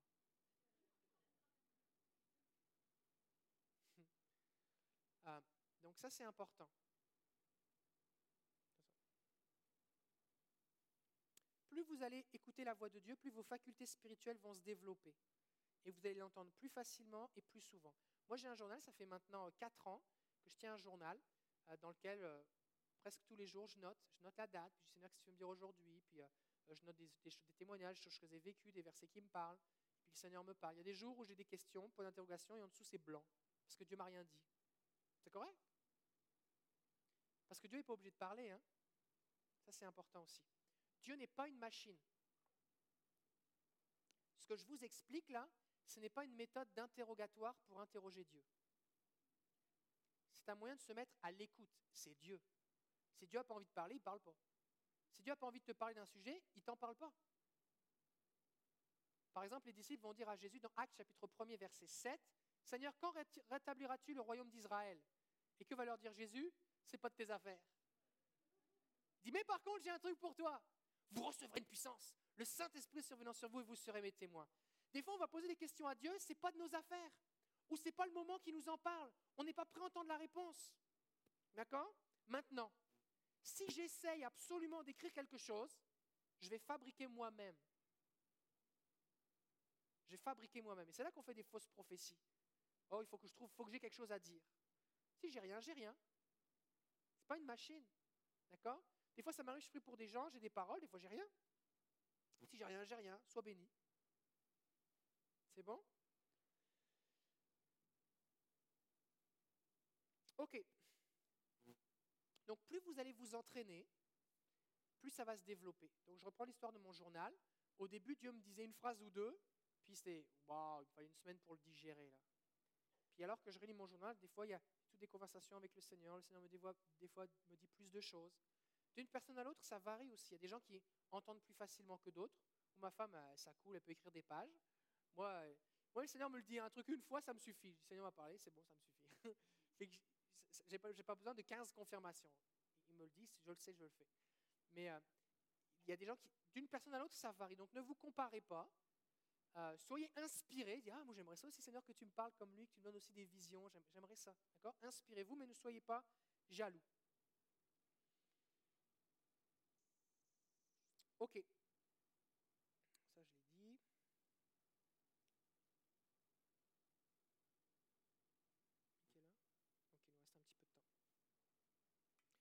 C'est important de persévérer. Ici, Sherbrooke, c'est une ville qui est pas mal bilingue, d'après ce que je comprends. Pas mal de gens qui parlent anglais, non? Un peu? Non? Pas trop?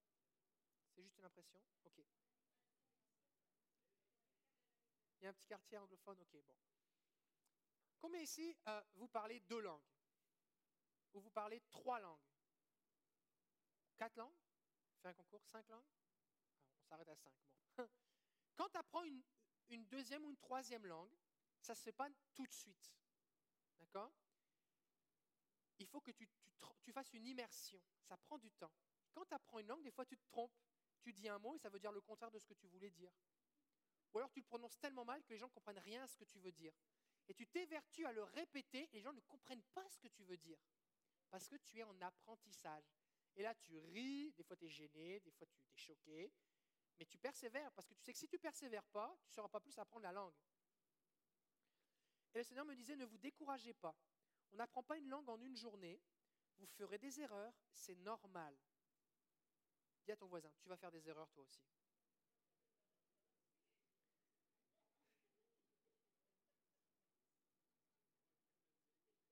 Mais le Seigneur me disait, je vais récompenser vos efforts. Écoutez bien ça, je vais récompenser vos efforts. Vous n'êtes pas seul, je suis là pour vous guider. Appuyez-vous sur ma parole, je vous attends. Moi, la première fois que j'ai demandé à Dieu de me parler, j'ai dit, Seigneur, est-ce que tu m'aimes? Je venais d'écouter un enseignement d'une heure ou deux sur le sujet. J'ai pris un papier, j'ai dit, Seigneur, est-ce que tu m'aimes? Est-ce que tu veux me dire? Là, il y avait une petite musique. J'étais tellement stressé que, et si Dieu ne me parle pas? Et s'il me dit qu'il ne m'aime pas? J'étais tellement stressé concentré sur moi-même, en fait, que j'ai rien reçu. Fait que j'ai laissé faire. J'ai écouté la suite du podcast et pendant un an, j'ai laissé ça de côté. Jusqu'à ce que j'entende le pasteur Paul Goulet qui parlait que lui, régulièrement, il prenait du temps avec le Seigneur pour lui parler. Et ma femme entend ça, elle dit Ah ouais elle, va, elle rentre à la maison, elle prend un cahier, elle pose des questions à Jésus, Jésus lui parle, elle écrit 10 pages. Et moi, elle me dit Est-ce que tu penses c'est de Dieu? Et moi, je lis ça, j'ai le goût de pleurer tellement, tellement c'est bénissant. je dis il faut, faut que je persévère un peu. Là, comme je suis quelqu'un d'un peu analytique, cérébral, tout ça, puis je partage ça juste pour que vous compreniez que ce n'est pas un truc de oh, c'est un don à la naissance, tout ça. Non, tout le monde peut apprendre. Là, j'ai lu un autre bouquin de 300 pages sur le sujet pour comprendre toutes les références bibliques, le cadre, tout ça, pour être bien sécurisé. OK. Voici ce qui peut arriver. OK, Seigneur, je suis prêt à ce que tu me parles. OK. Là, je dis, Seigneur, qu'est-ce que tu veux me dire? Et le Seigneur m'a dit, en fait, ce que j'ai entendu dans mon cœur, c'est David, je t'aime. Et là, j'ai figé. Et je n'ai pas osé l'écrire. Pas osé. Fait que j'ai arrêté. Le lendemain, j'ai recommencé parce que je voulais que Dieu me parle. Et Dieu m'a dit la même chose. Trois jours de fil. Fait que finalement, le troisième jour, je me suis dit, bon, j'ai deux possibilités. Soit par la foi dans un acte ultime d'abandon, j'accepte de croire que Dieu m'aime, et de l'écrire, soit euh, je le refuse mais je me rends bien compte que j'ai un problème. Parce que pourquoi j'ai du mal à croire que Dieu m'aime? Alors que je le prêche, je l'enseigne, la Bible dit et tout ça, je, pensais le croire, mais je ne le croyais pas ici dans mon cœur. Fait que je l'ai écrit, puis après ça, m'a dit, Dieu m'a dit quelque chose comme euh, Ça faisait un moment que j'attendais ce moment, et puis je vais te parler, reste à mes pieds, tout ça. Et là, il m'a fallu une semaine pour le digérer. L'impression que j'ai eue, c'est comme si, jusqu'à présent, je léchais une bouteille d'eau. Vous savez, des fois, quand c'est frais, il y a un petit peu de condensation dessus. Et là, je, et là, je venais de découvrir comment boire à l'intérieur. C'est vraiment l'impression que j'ai eu vraiment là. C'est comme, waouh! Jusqu'à présent ma vie chrétienne, c'est la misère. J'avais accès à cet amour et je ne savais même pas. C'est meilleur à l'intérieur, certains. Et donc, j'étais tellement anxieux, tellement stressé que j'ai bloqué.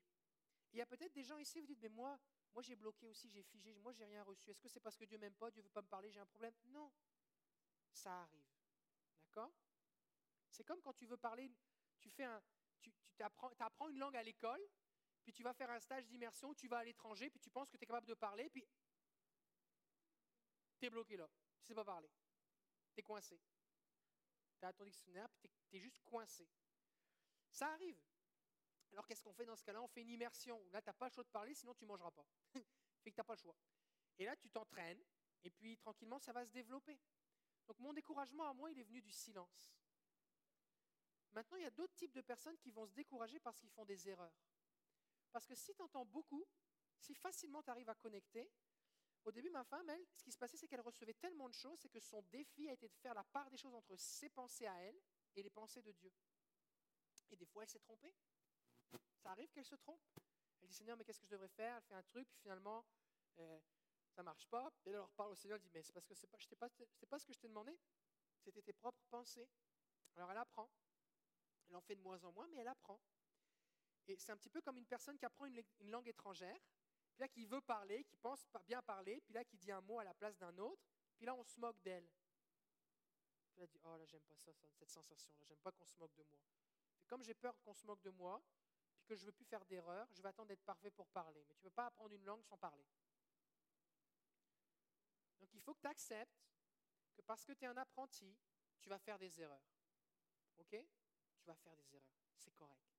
Fait que si vous êtes dans un environnement où tout le monde comprend qu'on est tous des apprentis, qu'on est tous en apprentissage et qu'on a tous notre responsabilité d'examiner ce que Dieu nous dit si c'est biblique et qu'on va faire des erreurs, c'est normal, bah c'est correct. Fait que tout ce qu'on a besoin d'avoir, c'est une attitude humble. Je suis en apprentissage. Je pense avoir reçu ça du Seigneur. Prie là-dessus. Puis si on se trompe, bah on se trompe, c'est correct. Et si on ne se trompe pas, on a, on a, on a grandi. Par contre, c'est quelqu'un, oui, ainsi parle l'Éternel. Bah là, Dieu te dit, bah là, on ne peut plus rien dire. Tu dis que c'est Dieu qui te dit.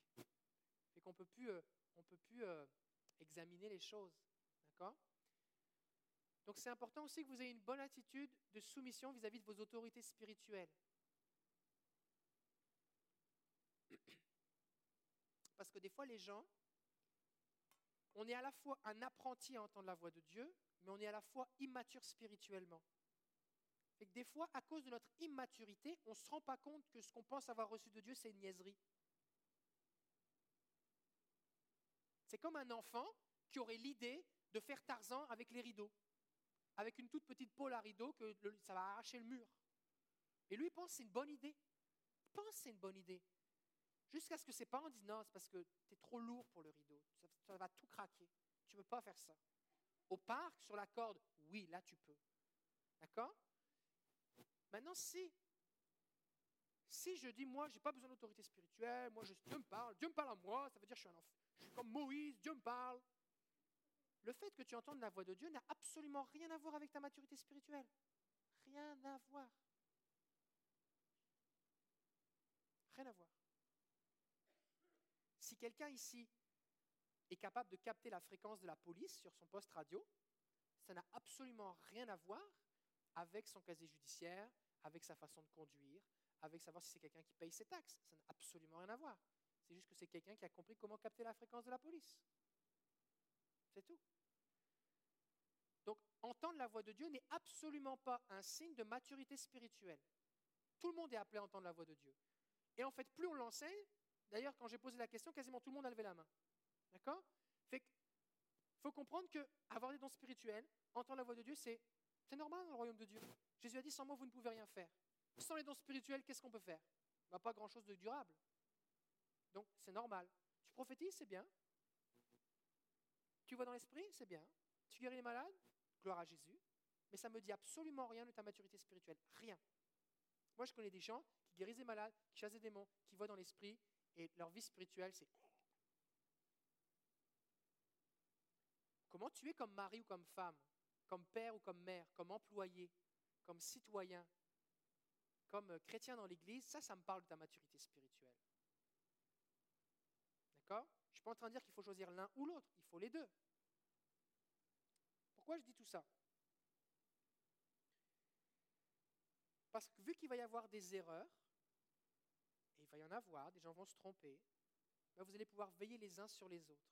Et si vous êtes bien soumis à vos autorités spirituelles, qui en général sont les autorités spirituelles parce qu'ils ont plus de maturité spirituelle, c'est pour ça que Dieu les a établis. Ça ne veut pas dire qu'ils sont parfaits, qu'ils ne font pas d'erreurs, ils vont en faire aussi. Mais en ayant cette soumission, vous protégez spirituellement. Et ce que ça fait, c'est que, bah, en restant dans cette attitude d'humilité, vous allez continuer à grandir et à vous développer. Parce qu'un des pièges, un des dangers, c'est pour ça que des fois les gens ne veulent pas qu'on parle de ce sujet-là, c'est qu'il y a des gens qui vont dire Dieu m'a parlé, ils vont faire toutes sortes de niaiseries. Tu n'as pas besoin de dire que Dieu parle pour que les gens fassent des niaiseries. D'accord? Mais, euh, mais cette dimension-là, elle est vraiment importante. OK?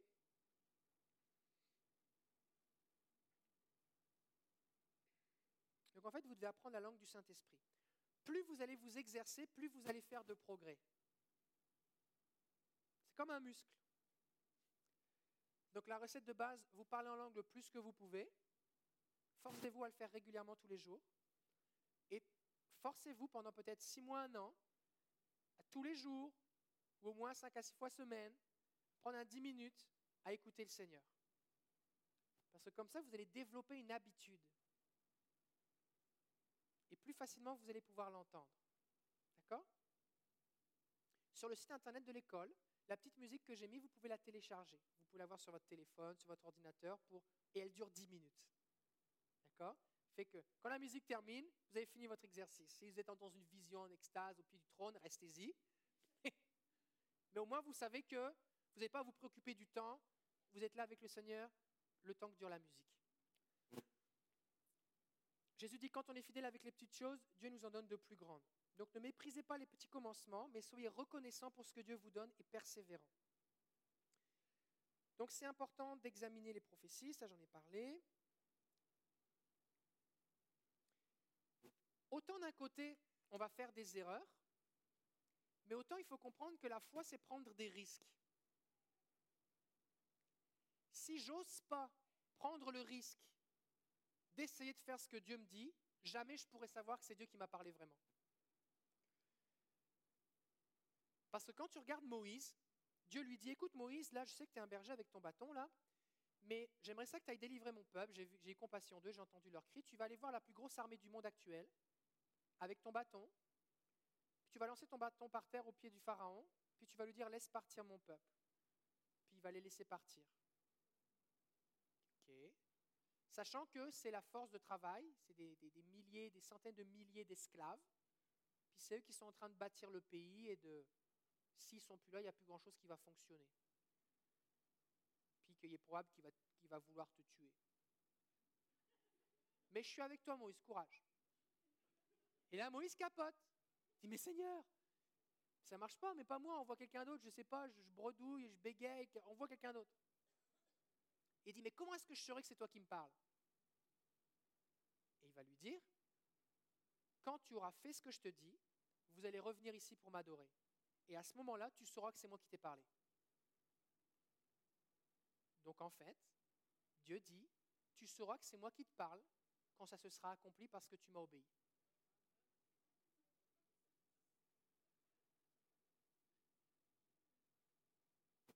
Jérémie, à un moment, est en prison.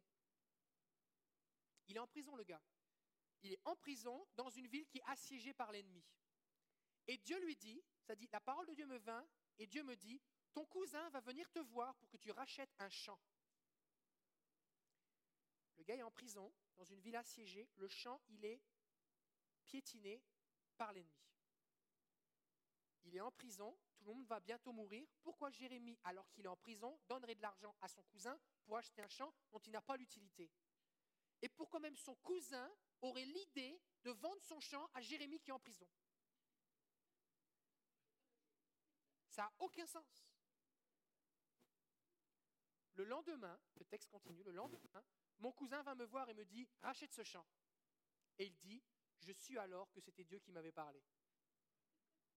Jérémie a quand même écrit 50 chapitres à peu près dans la Bible. Alors si Jérémie des fois avait du mal à croire que Dieu lui parlait, ça va t'arriver aussi. Mais il va falloir que tu aies la foi et que tu prennes des risques. Si tu prends des risques sur des petites choses et que tu t'entraînes, tu vas te développer. Si tu prends jamais de risques, il y a des moments où tu vas dire maintenant il faut que tu fasses. Tu vas figer. Donc il faut prendre des risques. C'est bon? Puis si tu te trompes, ben c'est pas grave, tu es en apprentissage. Comment? Ben, eh ben, tu le dis. Si par exemple tu pries pour quelqu'un qui ne sait pas, tu dis bon, bonjour, euh, euh, je, m'entraîne à entendre la voix de Dieu, puis des fois euh, je, reçois des choses du Seigneur, alors je, crois, je, crois que le Seigneur me, dit ça pour vous, est-ce que ça fait du sens pour vous? Ça s'appelle avoir une attitude humble, on ne s'impose pas sur les gens, puis si on se tombe, les gens disent bah non, c'est correct, c'est pas grave, vous souhaite une bonne journée, que Dieu vous bénisse.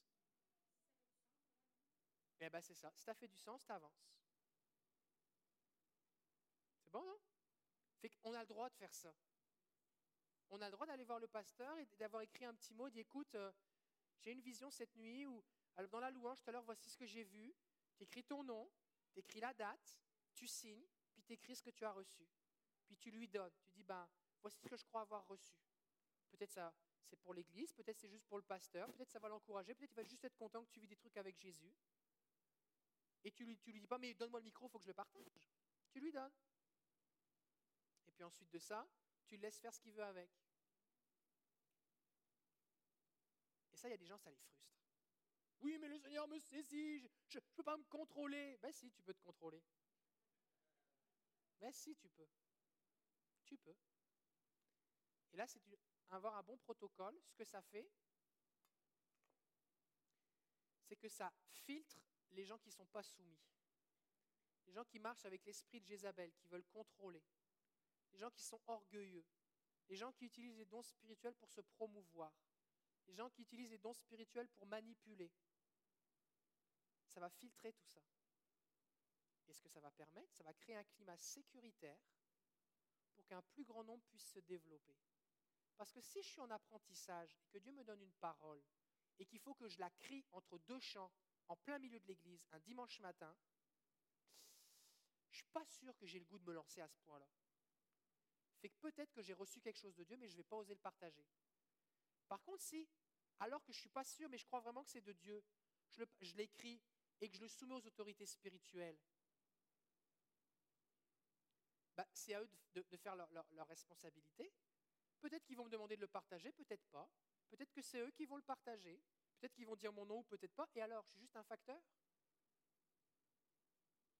Voici ce que j'ai reçu.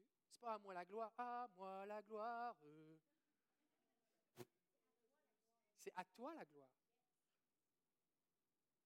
Et ce que ça va faire, s'il a un bon protocole prophétique, ce que ça va faire, c'est que cette église va devenir comme une serre horticole, comme une greenhouse. C'est-à-dire que ça va protéger les nuisibles, euh, les, plantes euh, que vous êtes en, train, en, développement, ça va vous protéger euh, des, des, loups, des, méchants, des faux prophètes de toutes les mauvaises choses, des hérésies, des fausses doctrines, et ça va favoriser la croissance. Parce que s'il n'y a pas de protocole, c'est le free for all, c'est n'importe quoi, ben, les seules choses qui poussent bien en général, c'est les mauvaises herbes.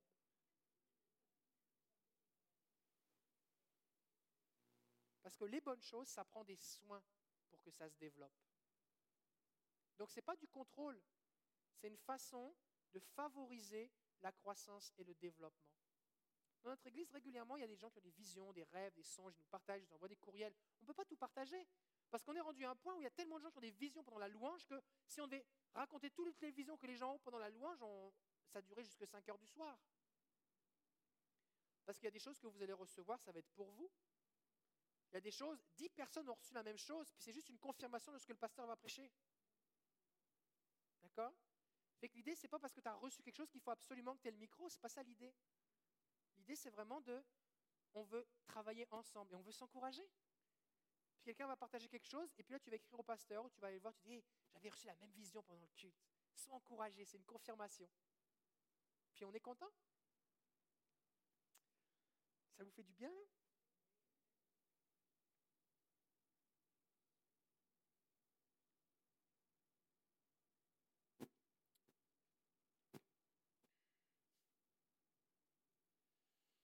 Alors Dieu vous connaît parfaitement. Ça veut dire qu'il va vous parler d'une façon qui vous touche personnellement. Donc il y a des fois, Dieu va vous parler à vous, ça va vous bouleverser, mais Dieu aurait dit la même chose à quelqu'un d'autre, tu aurais dit, ah ok, c'est bien. Des fois, vous allez recevoir une parole pour quelqu'un, et ça va vous dire, bah, est-ce que c'est de Dieu, est-ce que ça fait du sens? Mais ce n'est pas pour vous, c'est pour quelqu'un. Fait que vous allez voir si c'est de Dieu en l'ayant partagé. Donc on va faire un petit exercice. Vous allez, euh, je ne sais pas si on a du papier là, vous allez écrire votre prénom sur un petit morceau de papier. On va prendre une corbeille. Assurez-vous que tout le monde écrit son nom et son prénom sur un, bout de papier ou quelque chose. Je ne sais pas si on a du papier. J'aurais dû le prévenir avant. Oui, on a du papier là-bas Super. Fait que Lisa va venir amener du papier. Prenez un petit bout de, juste, juste de quoi écrire votre nom et votre prénom. Pas besoin d'une grande feuille. Je vais vous expliquer ce qu'on va faire. Vous allez écrire votre nom, vous allez le plier en, en trois ou quatre pour qu'on ne voit pas votre nom au travers et vous allez le mettre dans la corbeille. Ensuite, on va piger un nom chacun et on ne va pas regarder le nom et on va dire Seigneur, qu'est-ce que tu veux lui dire? Mais on ne sait pas qui c'est. Et on va écrire ce que le Seigneur nous dit pour cette personne. Ensuite de ça, on va ouvrir et on va voir qui c'est. Et vous allez trouver la personne et vous allez lui remettre ce que vous pensez avoir reçu du Seigneur. Pourquoi on fait cet exercice? Je vais le réexpliquer. Pourquoi on fait cet exercice? C'est parce que souvent quand on prophétise, on a tendance à rejeter avec notre intelligence ce que Dieu nous dit d'après ce qu'on voit ou ce qu'on connaît de la personne. Si tu vois Moïse avec son bâton dans le désert, tu ne penses pas que c'est un gars qui va tenir tête à Pharaon. Pourtant, c'était la parole de Dieu. D'accord? Donc le fait que ce soit anonyme à l'aveugle, tu peux pas, tu peux pas filtrer intellectuellement les choses. Tu vas juste dire, ok, ben, voici ce que je reçois, voici ce que je reçois. Puis tu l'écris. D'accord? Donc, est-ce que tout le monde a écrit son, prénom et son nom sur un papier? Oui? Si vous en avez besoin d'un petit papier, levez la main, on va vous en donner. Tout le monde en a?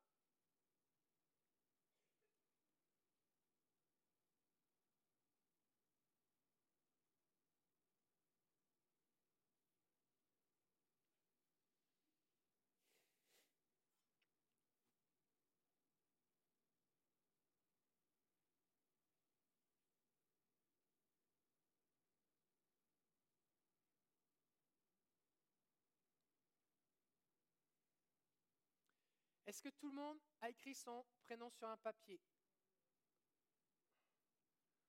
Ok. Faites passer, les, papiers avec vos prénoms en bout de rangée pour qu'on puisse les mettre dans les corbeilles.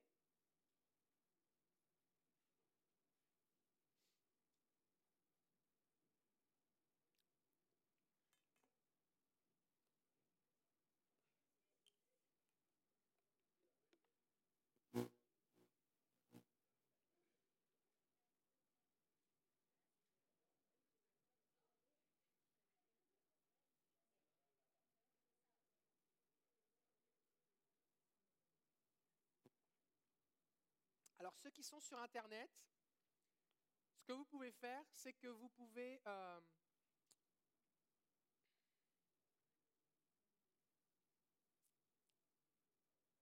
si vous avez un téléphone, allez dans vos contacts, fermez les yeux, vous cliquez sur un nom au hasard, et puis vous retournez votre téléphone pour ne pas voir qui c'est, puis là vous faites l'exercice, puis après ça vous regardez qui c'est, puis vous, vous l'appelez, puis vous lui en parlez. Je connais des gens dans notre église, ils font ça sur Facebook. Ils mettent ça avec l'ordinateur, vont dans tous leurs amis, ils cliquent un nom, ils ne regardent pas qui c'est, puis ils reçoivent une parole, puis après ça, ils l'envoient. C'est vraiment bon. L'idée, c'est que plus tu vas t'entraîner, plus tu vas te développer. C'est bon Est-ce qu'on a ramassé tous les prénoms? Ok. Fait que là, maintenant, vous allez venir, euh, on va peut-être les mélanger, et on va, on va faire passer les corbeilles. Vous en prenez un, et puis, euh, vous l'ouvrez pas, d'accord? Vous ne devez pas savoir qui c'est. Mettez-le sous votre cuisse, là, pour pas le voir, ok? Et vous allez chacun avoir besoin d'une feuille de papier pour pouvoir la donner à quelqu'un. Est-ce que tout le monde a de quoi écrire? Si vous avez besoin de feuilles, levez la main, on va vous en donner.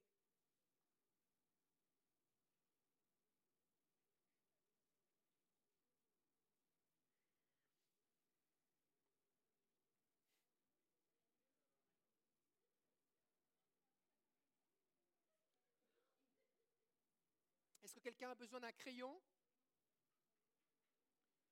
Si vous avez un crayon en double, peut-être vous pouvez le partager à quelqu'un. Des gens qui ont besoin d'un crayon ici, si vous en avez deux.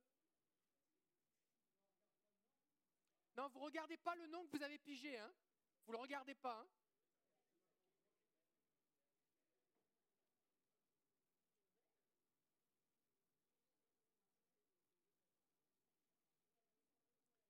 bah, remets-le dedans et pige-en un autre.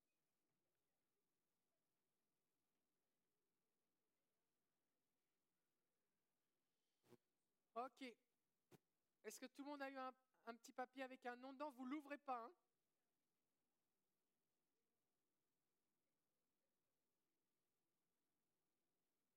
Est-ce que quelqu'un a besoin de papier? Faites signe. Tout le monde est correct?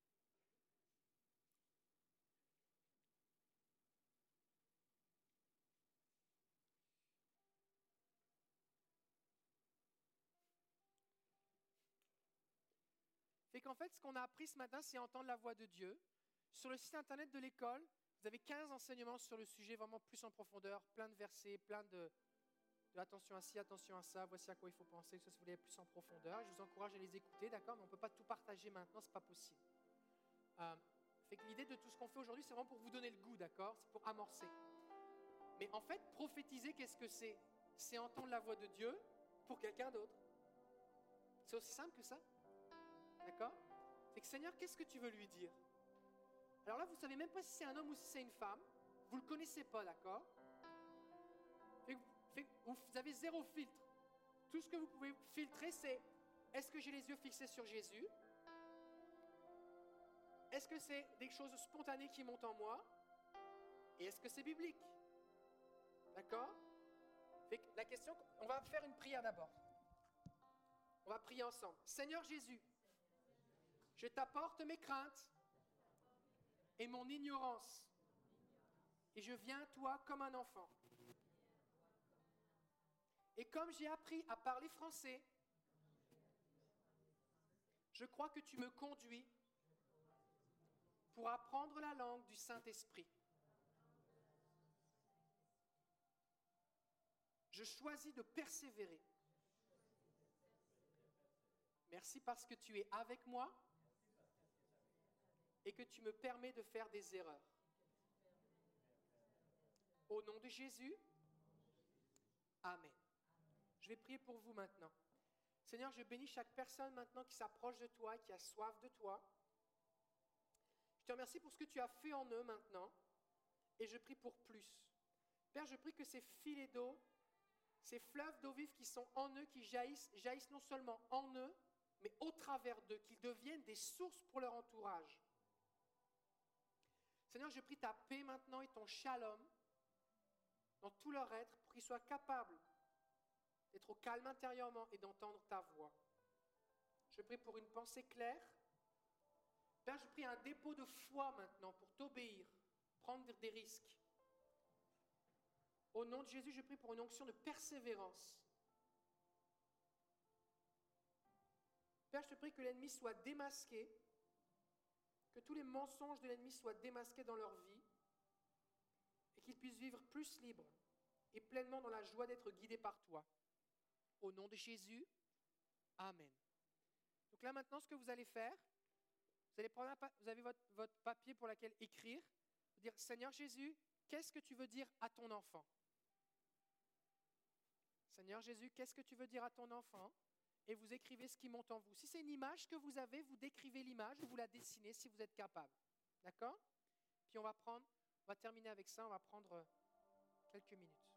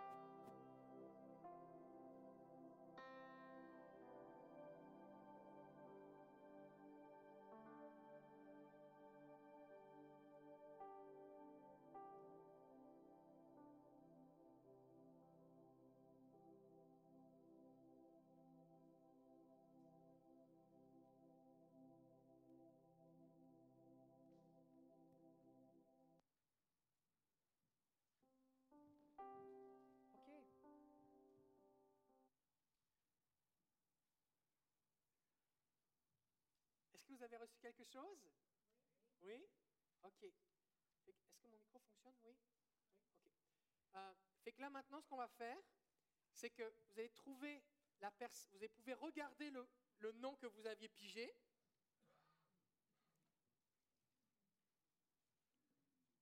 Et maintenant, regardez bien.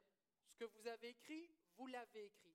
C'est ce que par la foi, vous croyez avoir reçu sans savoir qui c'était. Alors, maintenant, trouvez la personne. Trouvez la personne. Et puis, partagez-lui simplement. Et ce que je vous demande de faire, c'est vous lisez ce que la personne va vous donner. Et puis, partagez-lui ce qui fait du sens ou ce qui n'en fait pas. Il y a des choses qui vont être des confirmations. Il y a des choses qui vont vraiment les toucher.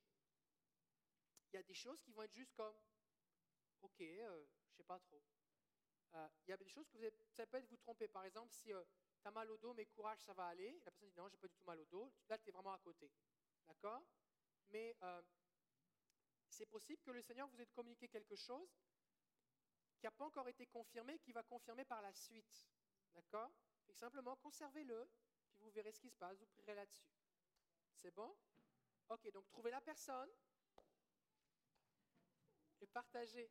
Tu t'es pigé toi-même? C'est bon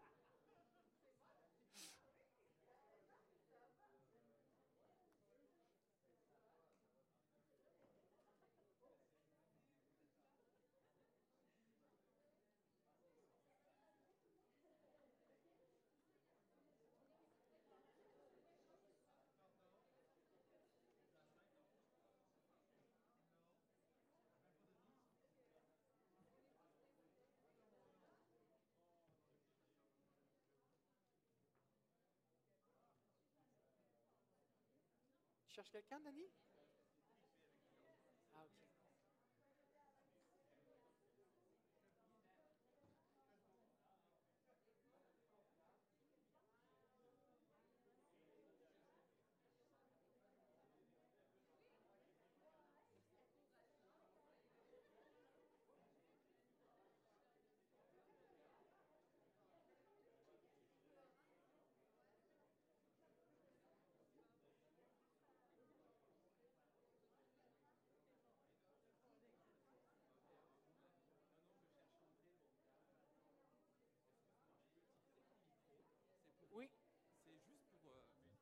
Cherche André Beauregard, en fait, je sais pas qui c'est.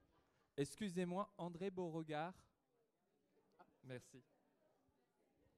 Si vous cherchez quelqu'un, vous pouvez juste venir me voir, on va le-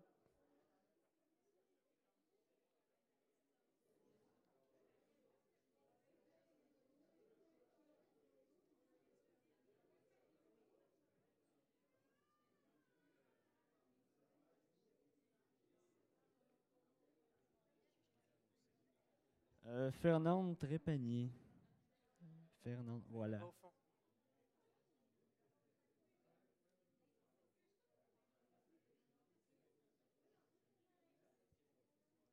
Oui Comment il s'appelle? Dionne. Nathalie Dionne. Ah ben voilà.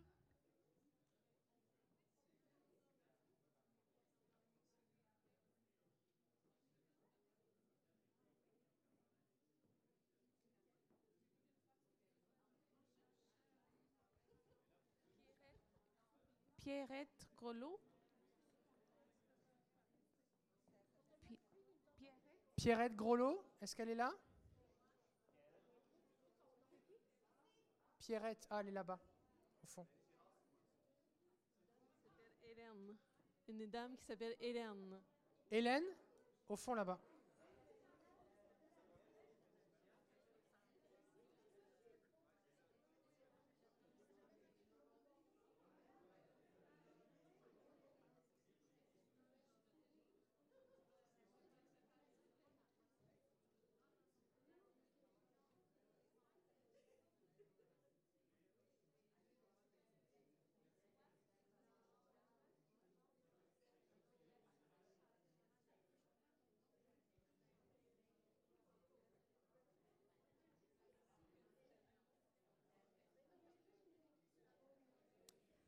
Une fois, que vous avez partagé, une fois que vous avez partagé ce que vous avez reçu, vous pouvez simplement prier pour la personne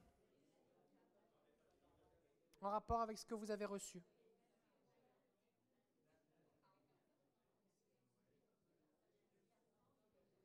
Est-ce que tu cherches quelqu'un? Nathalie L. Laurin. Ah, elle est là-bas.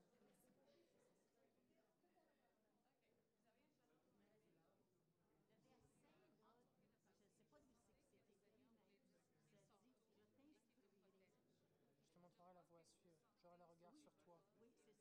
C'est. euh, Peut-être c'est dans Jérémie, je suis pas sûr. Faut regarder, enfin, je vais te dire.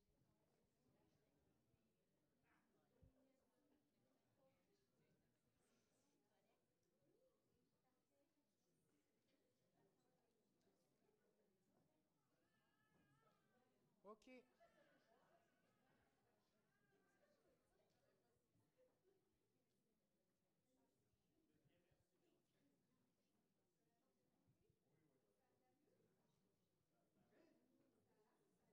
Oh, c'est Psaume 32, verset 8. Psaume 32, 8.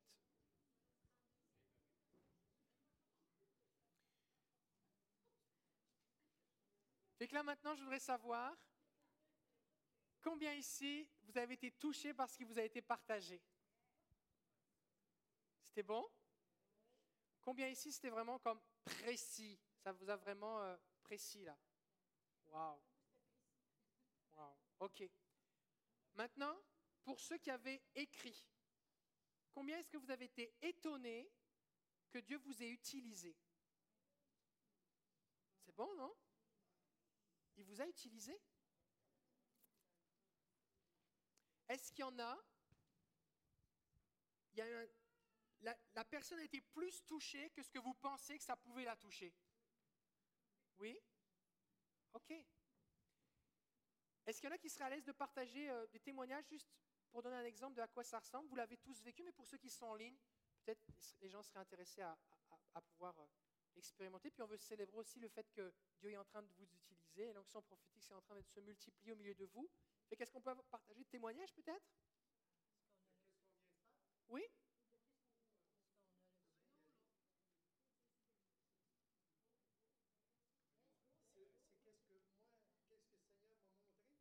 Qu'est-ce que vous avez reçu ou que, qui vous été communiqué par quelqu'un qui vous a touché? Oui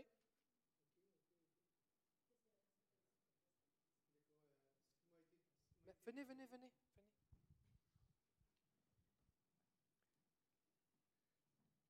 Ce qui m'a été révélé, c'est dans Isaïe 40. euh, Isaïe 40. Euh, tout ce qui était de mon passé a été effacé.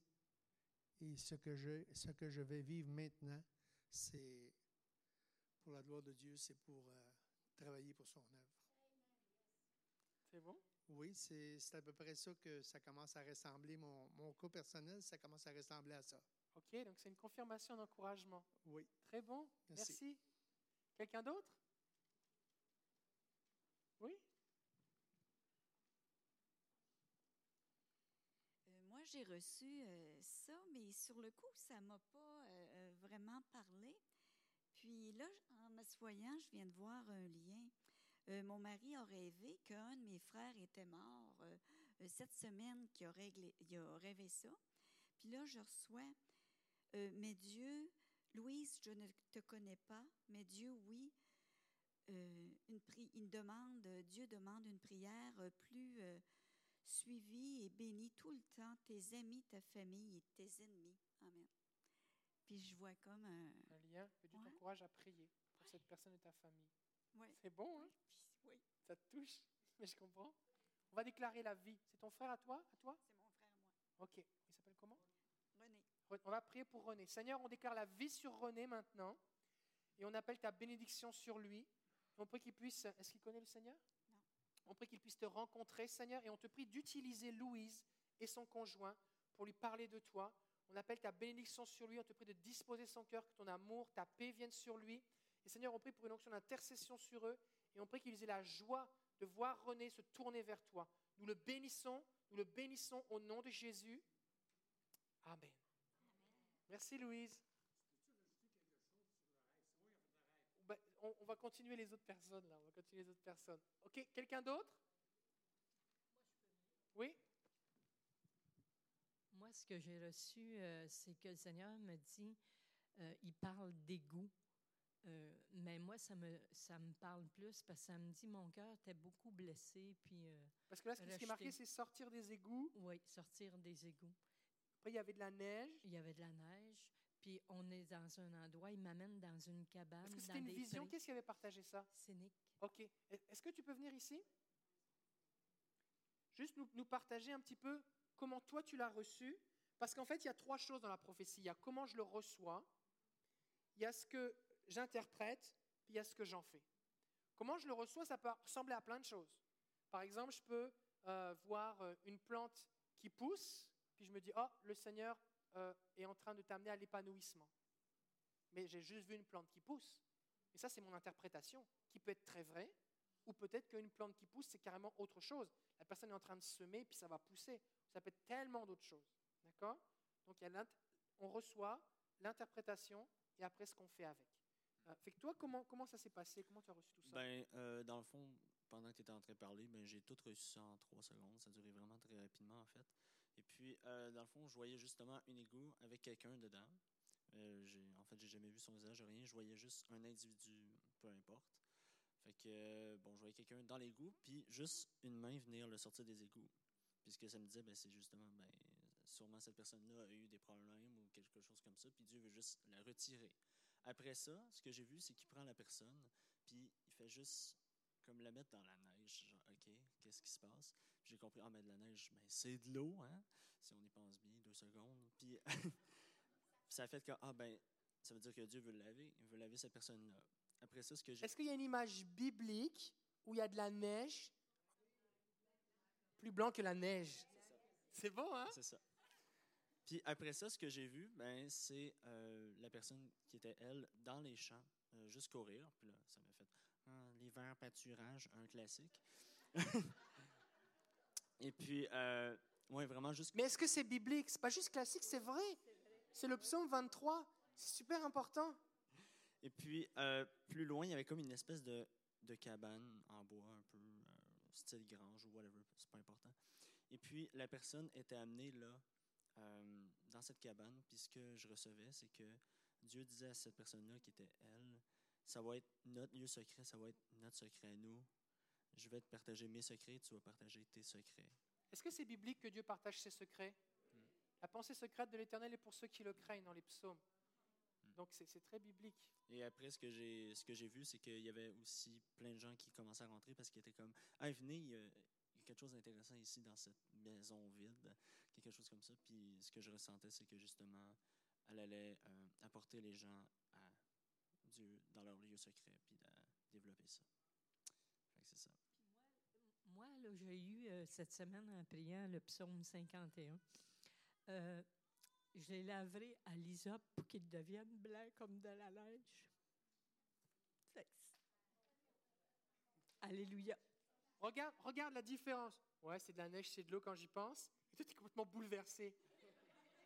C'est parce que Nick, Nick, quand tu écoutes le Seigneur pour quelqu'un, tu es juste comme un facteur. Le facteur, quand il distribue le courrier, il y a des enveloppes brunes, dedans il y a des chèques, dedans il y a des factures. Dedans il y a des lettres d'amour, dedans il y a des papiers de signer pour le divorce. Il y a des publicités, euh, il y a toutes sortes de choses. Quand, euh, tu trans...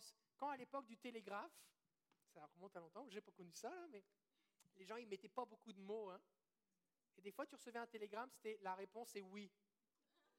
Pas beaucoup d'argent. Mais oui, à quoi?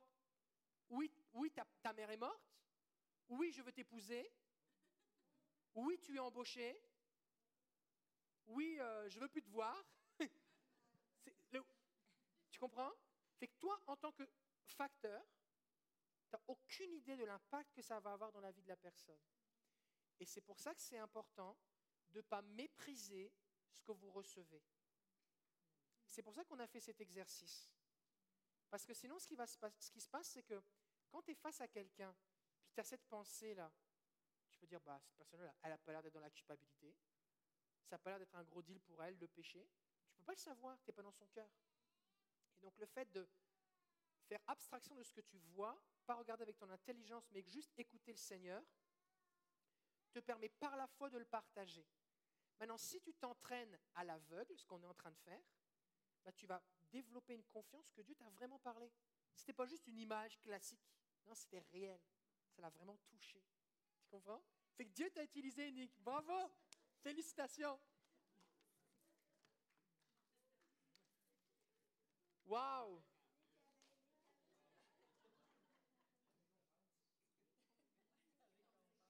Waouh Est-ce que vous avez été bénis aujourd'hui?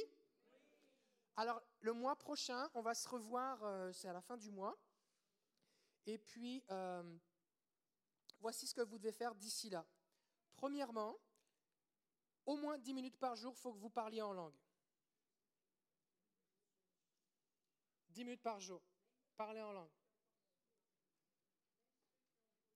Bah, vous allez sur le site internet, si vous n'êtes pas baptisé dans le Saint-Esprit, il y a un document qui s'appelle le baptême dans le Saint-Esprit, vous le téléchargez, vous le lisez. Plupart des gens qui lisent se mettent à parler en langue. Non, c'est vrai. C'est pour ça que je l'ai mis, parce que plein de gens que je connais se sont mis à parler en langue en le lisant. c'est pour ça que je l'ai mis là. Ah. Oui? Comment? Oui, c'est pareil. Ben oui. Celui qui parle en langue, il prie. Prier, c'est parler à Dieu. C'est ça. Euh, qu'est-ce qu'on disait? C'est ça. Deuxièmement, vous allez trouvez-vous un journal, ça peut être un cahier, votre téléphone, un ordinateur, quelque chose, et vous mettez. Fait ça, je regardais la prochaine date. La prochaine date, c'est le 29 octobre, ici à Sherbrooke. Donc faites-vous un journal, et dans, sur votre journal, vous écrivez la date, et le plus souvent possible, vous prenez ce temps à écouter le Seigneur. Vous allez sur le site internet de l'école, et vous allez avoir sur la page médias, ressources, vous allez avoir des vidéos, et vous allez avoir des audios, des documents téléchargés. Et si vous faites défiler les audios, au moment où il y a marqué Mélodie pour écouter Dieu, vous cliquez dessus, vous pouvez juste l'écouter en ligne, ou vous pouvez la télécharger aussi. D'accord? Et comme ça, vous prenez votre 10 minutes, et vous essayez de faire ça tous les jours ou le plus, le plus de fois possible. Et vous tenez un journal, et avant de avant d'écouter le Seigneur, vous relisez les jours précédents pour voir ce que Dieu vous a dit. D'accord? Les choses que Dieu vous a encouragées, vous allez voir les thèmes qui changent, euh, et ça va venir nourrir votre cœur. Troisièmement, je vous encourage à écouter la série qui s'appelle Entendre la voix de Dieu sur le site internet. Vous avez 15 messages. Peut-être que vous ne pourrez pas écouter les 15, ça fait quand même un tous les deux jours d'ici là. Euh, mais, euh, mais au moins écoutez-en quelques-uns. D'accord? Vous avez aussi sur le site internet, vous avez un document dans, la section Entendre la voix de Dieu qui est comme un résumé avec les notes. Euh, pas forcément tout ce que j'ai dit aujourd'hui, parce qu'il y a plein de trucs que je dis qui ne sont pas sur mes notes qui sont un peu d'abondance là, mais quand même vous avez une bonne synthèse de, l'enseignement sur entendre la voix de Dieu. D'accord? Les, clés comme se concentrer sur Jésus, rester au calme, écrire, les pensées spontanées, tout ça. Euh, et enfin, amener quelqu'un. Trouvez quelqu'un et amenez-le la fois prochaine. Et aussi, je vous encourage à prendre des temps pour aller prier pour du monde. Parce qu'il faut que vous vous développiez. Parce que s'il y a vraiment une chose que je ne voudrais pas que vous deveniez, c'est quelqu'un qui est assis sur une chaise, qui est un expert des dons spirituels et qui les utilise jamais.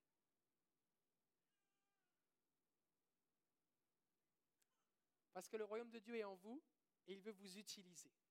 C'est bon? Alors, euh, je vous souhaite une bonne, euh, bonne soirée. Que Dieu vous bénisse.